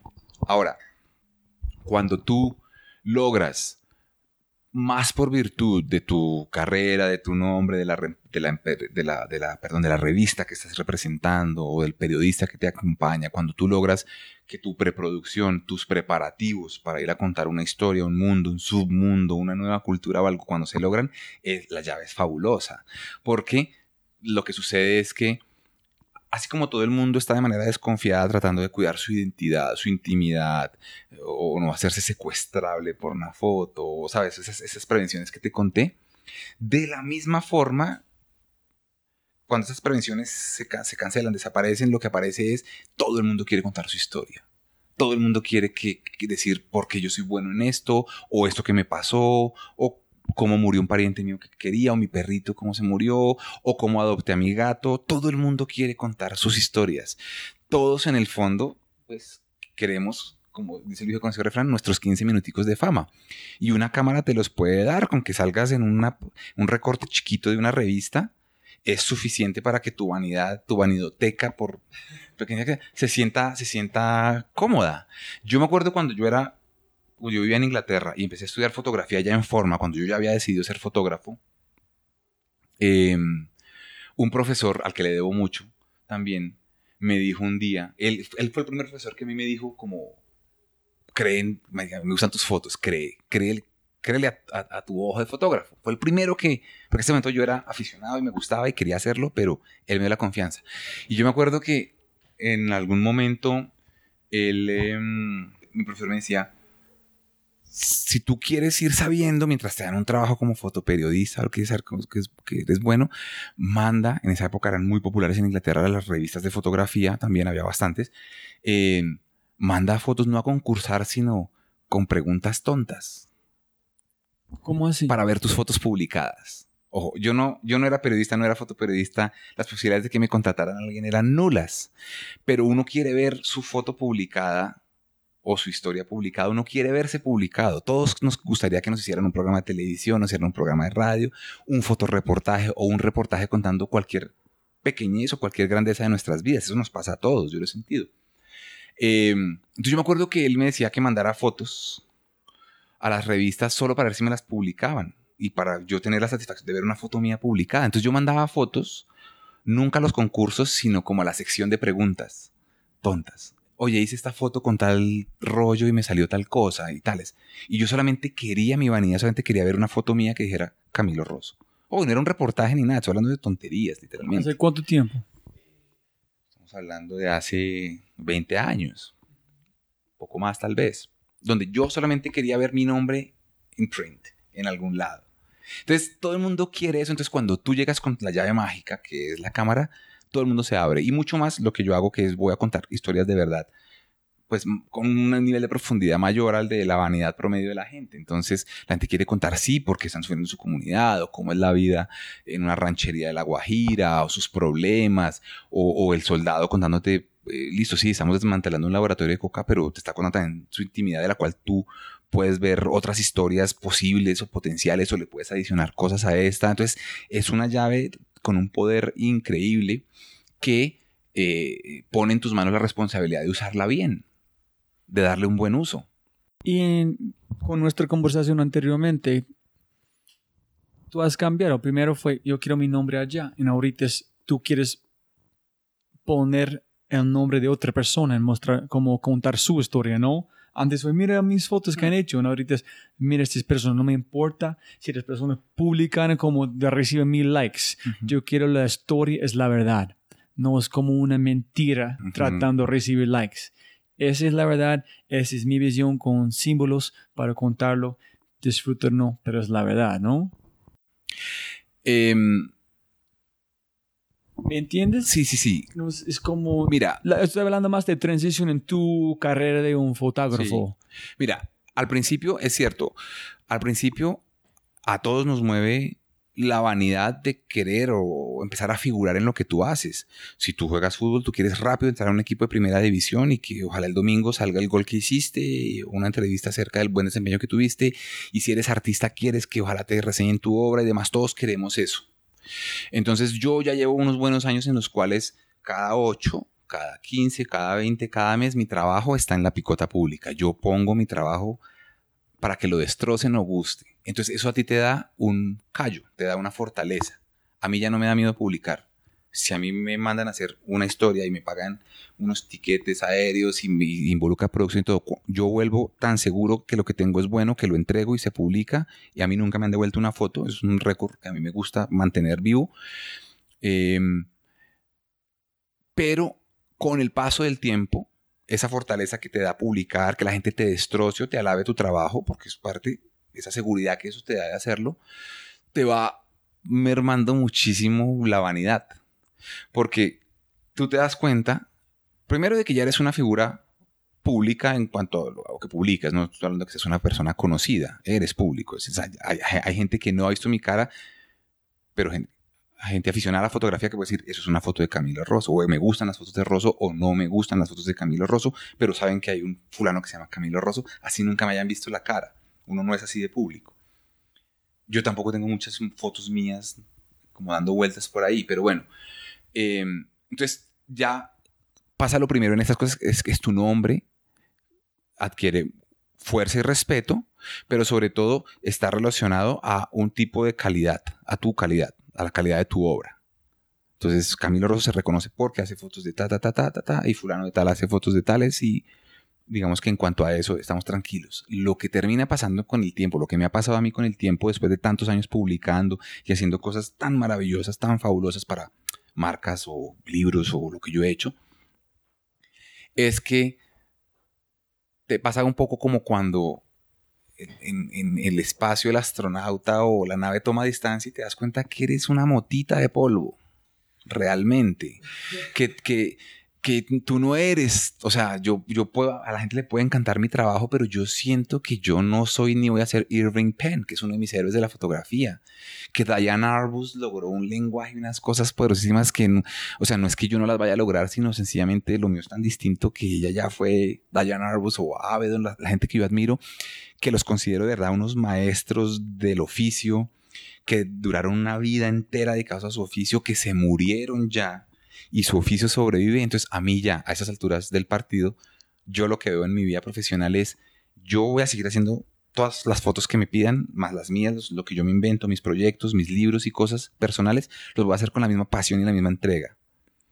Y, y con la misma intención de que ojalá sea una obra suprema y que ojalá sea grandiosa como me la imagino, pero hermano, después de que yo me muera, es que se va a saber de qué se trató mi obra. Es donde, donde, donde, donde la historia toma, toma distancia y ve el verdadero valor de un artista. Por ahora yo me puedo ganar un premio, pero un premio o, amigo que se gana un premio no quiere decir que es el, el mejor fotógrafo de la comarca ni de nada. No existe el campeonato nacional de fotografía, no existe el campeonato mundial de fotografía, no existen en las artes ese tipo de cosas. Entonces, para mí en ese momento, más que la vanidad y todo, chévere publicar, me gusta que mi nombre siga saliendo, pero yo en este momento pienso es, es en, en, en, que lo que me resta de vida yo pueda completar un, un, un, un body of work, un, un, grupo, un bloque de trabajo muy muy consistente, que ojalá trascienda en el tiempo. Pero por ahora yo tengo que pagar cuentas y, el arriendo y demás, y lo hago con todo el amor del mundo porque si no, no haría esto, por eso lo sigo haciendo. Pero yo ya no pienso que mi obra y que mi vanidad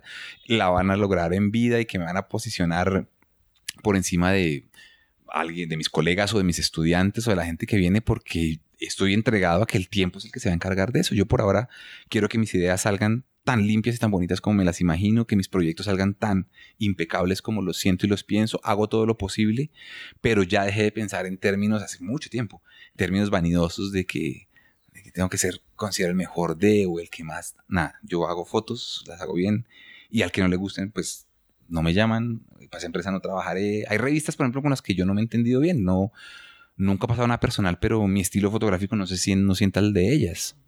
Y eso pasa. Lo mismo lo pasa con todos los deportes. O sea, hay jugadores que no le sientan a un equipo y son unos monstruos.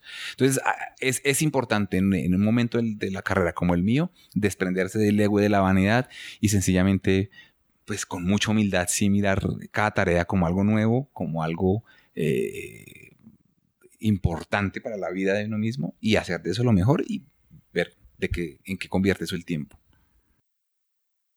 Me gusta ese,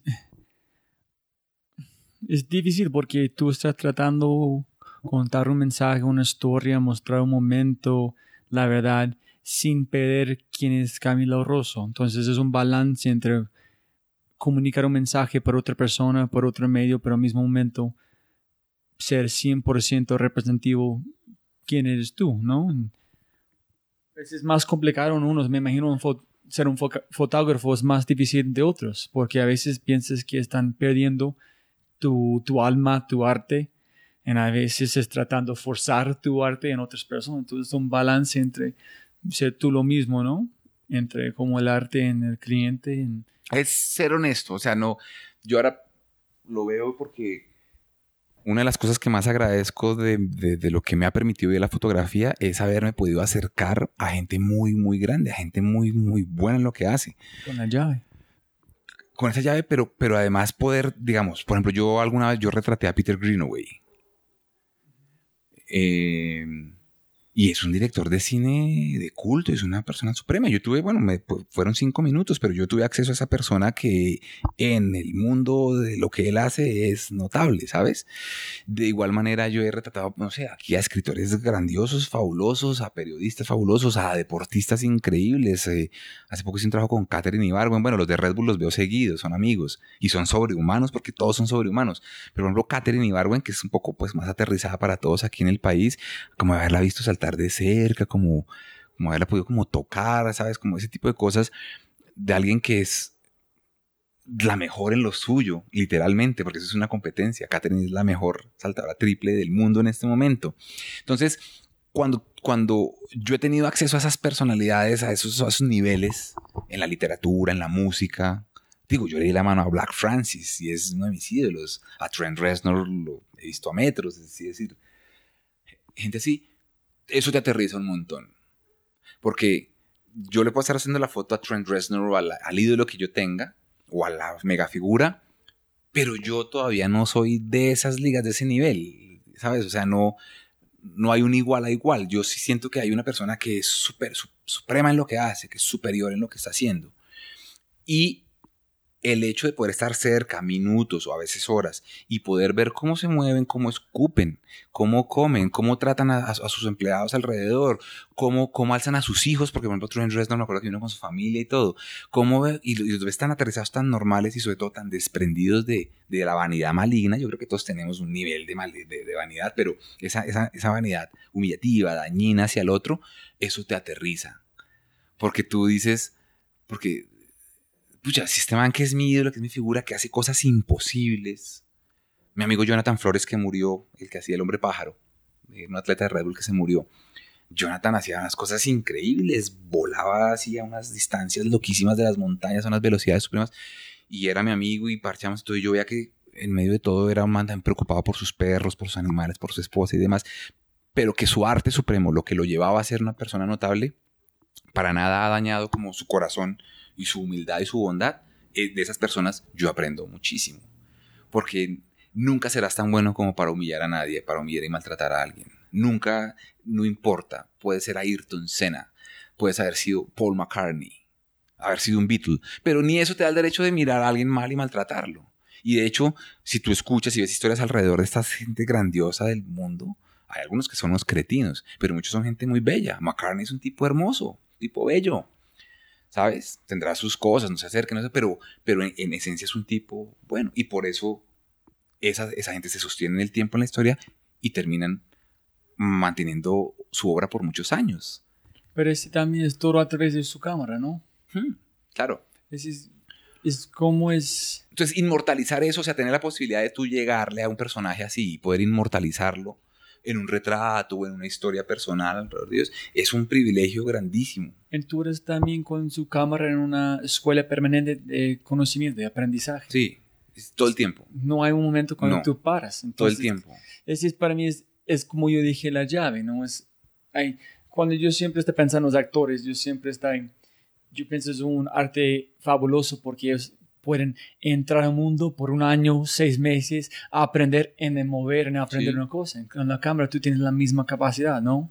Es entender mundos. Y, mira que cuando, cuando usted pasa como fotógrafo, creo que a los escritores también les pasa, pero bueno, pasa que mm, tú sabes que tienes esa llave, que tú tienes acceso a ciertos mundos, ciertas eh, áreas de la vida que no todo el mundo tiene acceso, cuando tú ya has madurado como fotógrafo, cuando tu profesión está consolidada y demás, tú ya sabes cómo quieres utilizar esa llave y sabes, digamos, inicialmente cuando yo empecé a trabajar, digamos, en medios acá, era una sorpresa que me dijeran tienes que ir a retratar a fulano.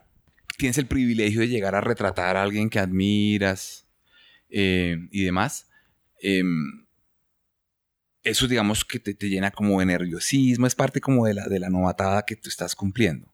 Pero después de un tiempo, no se vuelve un tan hábito como para que no te importe. Sencillamente aprendes a controlarlo, sabes controlarlo. Y entonces tú ya llegas en función de trabajar alrededor de tus ideas y de cómo quieres tú plasmar a ese personaje en el caso de un retrato. Entonces, eh, antes digamos que tenías que vencer el nerviosismo para que la foto te saliera bien enfocada y demás. Después de un rato lo técnico y demás se interioriza. Tu visión y tu previsualización logra que llegues a algo. Ya es una cosa de qué tipo de cómo haces uso de tu personalidad, de tus talentos, para que esa persona esté cómoda, para que puedas lograr extraer de ese sujeto lo que tú quieres como retratista. O en el caso de una historia, poder reencontrar el tono que tú quieres contar, pero ya es un dominio de la técnica, de la profesión eh, y de las emociones también, volviéndolas a involucrar acá, en favor de, eh, de, algo que tú quieres contar, cómo lo quieres contar. Y las últimas preguntas. ¿Qué, qué primero? Si, si tú puedes tener cualquier superpoder, ¿qué vas a escoger? El, como de Ezequiel dijo la capacidad de absorber cualquier información para aprender como la Matrix. Si yo quiero aprender cómo volar un, como un helicóptero, Eso me parece entonces, ¿qué es tu superpoder para Camilo?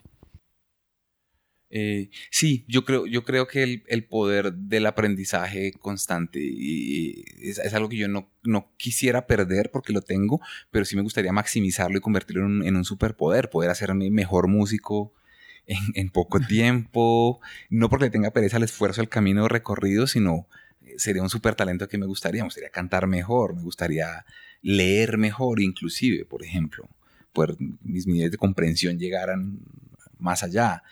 Em, yo creo que sí, el poder, el poder del, del, aprendizaje rápido sería chévere. Un mensaje en una cartelera gigante, enorme, en el aeropuerto de El, Dorado Internacional. Cualquier mensaje en una cartelera enorme, ¿qué mensaje vas a poner para todas las personas? Llegando y, saliendo. Eh, uy, yo creo, yo creo que pondría algo. Algo como vivir y dejar vivir, ¿sabes? Como yo, yo tengo una fijación con, con la gente que le hace las cosas difíciles a, la, difíciles a la gente. Me parece que si hay algo valioso es que nadie te moleste en lo tuyo, ni se meta en tu vida, ni se entrometa en tuyo. Entonces, un aviso sería como, como algo así, como a lo tipo de, de película, de título, de película de James Bond, como viva y deje vivir. Sí, ese es bueno. Exacto. ¿Con, con la imagen o solamente blanco? Nada, blanco, solo, el, solo texto, que solamente entre el texto. Ajá. ¿Y qué es éxito para Camilo? ¿En quién es exitoso o un éxito? A, mí me parece que el éxito, el éxito, a, mí me parece que el éxito, una buena manera de verlo puede ser em, representado en, dos acciones muy sencillas. Eh, digo, eh, para alguien que tiene una responsabilidad frente a un público o frente a su, a su arte, que es acostarse tranquilo y levantarse tranquilo. ¿Sabes? A mí, a mí últimamente cada vez me pasa más que las dos o tres cosas que logro hacer en el día, así sean poco, un poco, un avance breve en alguno de mis libros, lo que yo esté haciendo, yo me acuesto con satisfacción de hoy avancé, hice algo que mañana o pasado se va a materializar pero lo hice bien, me voy, a, dormir tranquilo, no me voy a dormir con deudas de ningún tipo, no estoy hablando de las económicas, sino emocionales o fotográficas o artísticas. No, me gusta este mucho. Y levantarse también con la idea de, y hoy voy a solucionar el pedacito que me hizo falta, o voy a hacerle, echarle más gasolina a esto que me hace falta. Em, y, y, ahí poco a poco tú vas viendo cómo a lo largo del tiempo eso traducido, porque estamos hablando de la tranquilidad de tu trabajo, de tu obra, de tus emociones, del alcance de lo que tú haces, se traduce en éxito en éxito finalmente, lo vas a representado en tu vida, en la calidad de tu vida. Me gusta que, que tú dijiste sobre deuda emocional. Ese deuda es mucho más grave que cualquier cosa de plata, ¿no? Alguien te presta plata, te quebraste, te vas al sofá de tu amigo, pero cuando tú te acuestas con la de no sirvo para nada, no hago nada, no hago nada, no tengo nada, no soy nadie en mi trabajo, tal vez no. Yo ahora he entendido y, lo, digo por mí porque considero que en lo mío, lo que yo hago, soy exitoso y ahora, y se lo debo a que llevo muy buen rato acostándome tranquilo y levantándome tranquilo. Yo me gusta este mucho porque muchas personas hablan de felicidad, pero después de muchas conversaciones piensan que no es felicidad porque si siempre estás feliz, no hay valor, pero tranquilidad para entender cuando tienes problemas puedes solucionar. Con la felicidad, disfrutarlo pero esta tranquilidad, este momento zen para pasar sí. desde, esta, sí, me gusta. Por ese lado va, es finalmente, tú sabes, el zen no se puede explicar, no hay una explicación de diccionario o larga que explique el zen. Si tú quieres ponerte delicado con eso y saberlo, eh, lo que te recomiendan es ir a experimentar algo zen en Japón. Entonces, hacer bonsais, o el tiro con arco y flecha, o la costura, lo que tú quieras, pero es una experiencia vivencial para que te hagas zen. Pero de todo eso, la, la mejor explicación que yo alguna vez encontré, hecha texto, hecha idioma, del zen es, zen es, bebe cuando tengas sed, duerme cuando tengas sueño, come cuando tengas hambre. Y suena bastante básico, pero así eso aplica para todo, para todo, para todo en la vida. Y, esa tranquilidad es la que me, me, parece que uh, te hace tomar distancia y ver que tu trabajo, tu vida ha sido exitosa, lejos de lo que se considera éxito, salir en primeras portadas o salir con la modelo tal o lo que, lo que la sociedad cree que es éxito, ese no es. Me parece que es finalmente la tranquilidad de poder estar haciendo lo que tú haces al nivel que lo haces, con el nivel de complicación que quieras, con el nivel de compromiso que quieras, em, y sobre todo como con la tranquilidad de que no importa qué va a pasar después, si te lo destrozan o te lo alaban, no importa porque tú necesitas deshacerte de algo que te inquieta desde adentro. Eso le pasa a los fotógrafos, le pasa a los músicos. Cuando, cuando tú estás pensando en agradar a tu público, estás haciendo lo peor que puedes hacer porque no se puede poner de acuerdo a todo el mundo. Pero si a ti se te ocurre que tu obra salga de tal color o con tal forma o de tal duración y lo haces y lo recibe la sociedad, digamos, tu público, más bien que mal, lo hiciste bien. Y la última pregunta, ¿qué es la mejor, con, mejor consejo que has recibido en tu vida? ¿De dónde viene? ¿O qué consejo tienen las personas que quieres como partir como compartir con los oyentes antes de, mm. terminamos?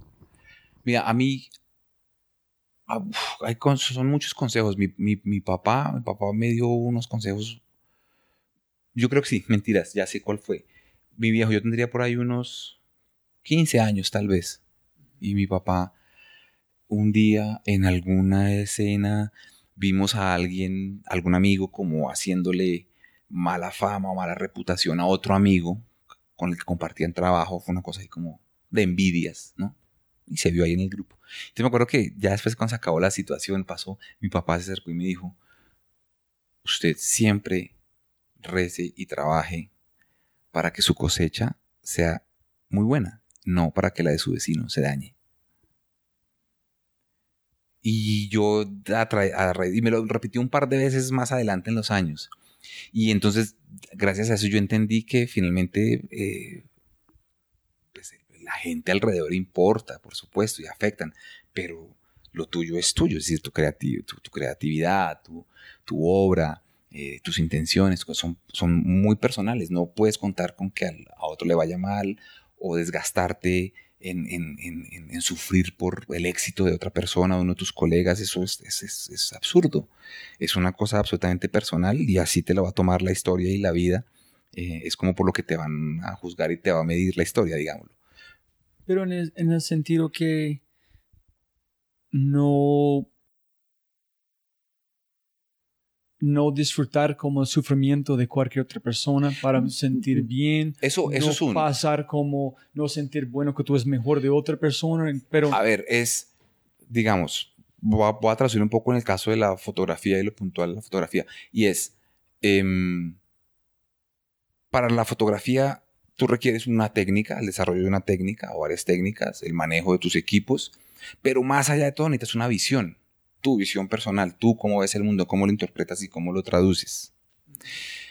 Eso no te lo enseña nadie, eso no se puede igualar a nada ni a nadie. Tu visión es distinta a la mía. Si tú y yo cogemos una cámara en este instante y hacemos una foto, va a ser distinta no solamente, supongamos que tenemos los mismos conocimientos, utilizamos, utilizamos la misma P de programa para la cámara, lo que sea, las fotos van a ser muy distintas porque tú ves distinto, tú ves esta luz más amplia, tú ves esta ventana más para acá, el lente quieres echarte más para atrás, no nos podemos poner de acuerdo en eso, es decir, es una cosa muy personal. Entonces, desgastarse compitiendo ah, y sufriendo, desgastarse compitiendo y, y sufriendo por los talentos de los ah. demás o por el éxito de los demás es inútil. Para comparar como pensar en otra persona, ¿por qué no soy tan bueno con ellos? Si no estás focalizado en tu visión, tu creatividad, vas a perder tu esencia. ¿no? Exacto.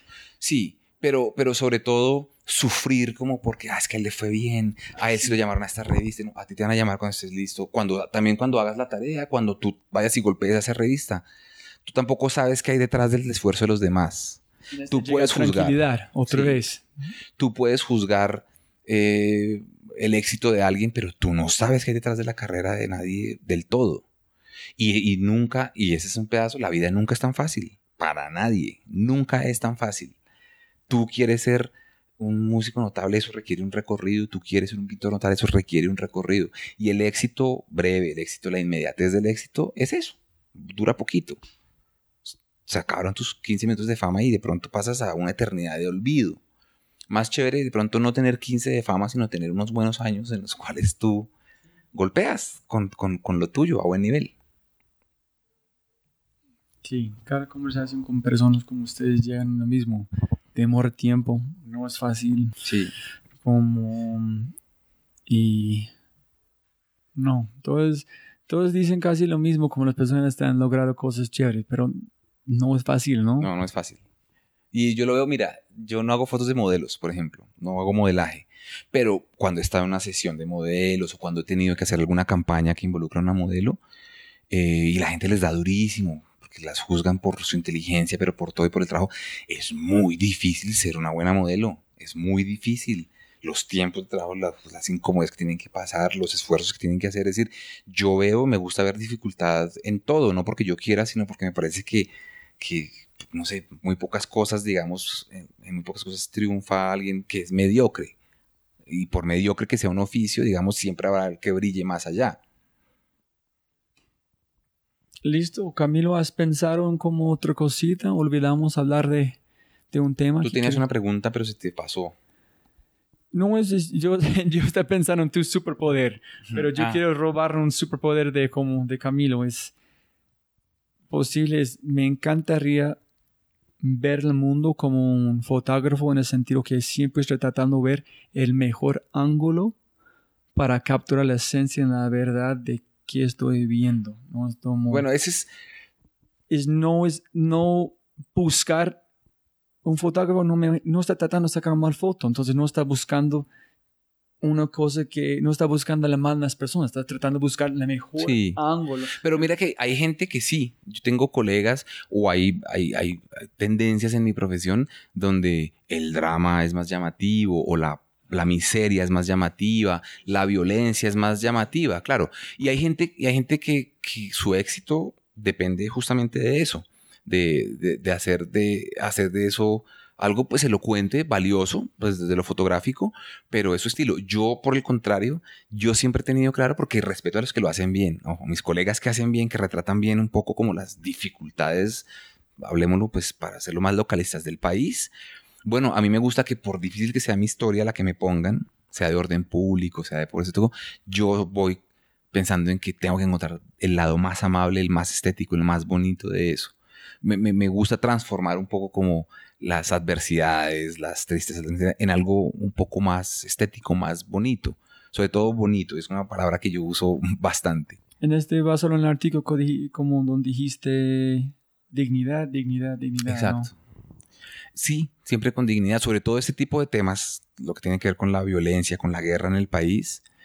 eh, creo que es muy fácil, pues porque está ah, como a flor de piel, eh, hacer uso y hacer mal uso, digamos, de, la miseria y de lo evidente, del dolor, eh, de la sangre, de todo esto pues, que, que- que sientes, que ves de primera mano, pero con un poquito de esfuerzo tú puedes darle a eso algún tipo de transformación. Ya te digo, yo, yo, yo he comunicado historias de muertos y las fotos no tienen que ser grotescas, no tengo que hablar de una Mm. autopsia eh, eh, haciendo un despliegue de cosas que vi y retraté. En mi archivo yo tengo muchas cosas que por el placer de hacerlas, porque, porque pensé que en el momento en la historia valían, las incluí, pero que, publique, que, que no las hago públicas porque me parece que dañarían un poco ese gusto y esa, esa, eh, esa, sí, esa afición que tengo como por contar las cosas de una manera un poquitico más positiva y más bonita. Súper. listo Camilo otra cosita o ya No, así estamos. Mil gracias. Mil a ti. gracias por las historias, pero como, no sé, personas escuchando después de ver su sitio van a entender como las historias, hay un montón de historias que hay, como la manera que están capturando felici- felicitaciones con este, con- que han hecho tengo muchas ganas de ver sus procesos creativos para sus proyectos, sus libros. Entonces voy a poner todos los links, voy a empezar a subir dos fotos uno a uno y mil gracias por su tiempo. Como dije. Roy, mil, mil gracias a ti por la invitación, de verdad. Un placer. Hasta luego. Gracias, hermano. Vale.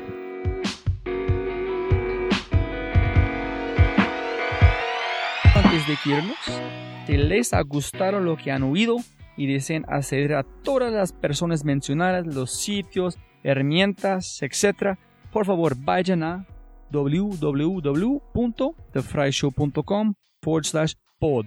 Además, si desean recibir herramientas creativas cada viernes para utilizar en su día a día, tales como música, aplicaciones, servicios, citas, libros y mucho más, vaya a www.thefryshow.com. Como siempre, jóvenes amigos míos del corazón, mil, mil gracias a todos por su atención y espero que tengan algo tangible de la entrevista que puedan utilizar para abrir una nueva oportunidad u oportunidades en sus vidas. Y como siempre para mis invitados y lo más importante, los oyentes, siempre se pueden ganar más dinero, pero nunca se pueden ganar más tiempo. Y de mi corazón, gracias a todos por su valioso tiempo y abrazos grandes. Chao. Este episodio está patrocinado por Cabeza Rota, un estudio digital de animadores, diseñadores e ilustradores.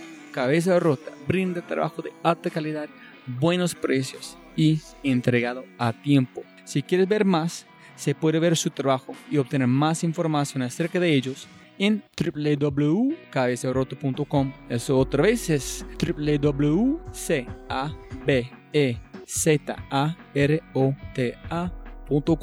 En sí, vas a enviar un mensaje en su página web. Habla de este podcast.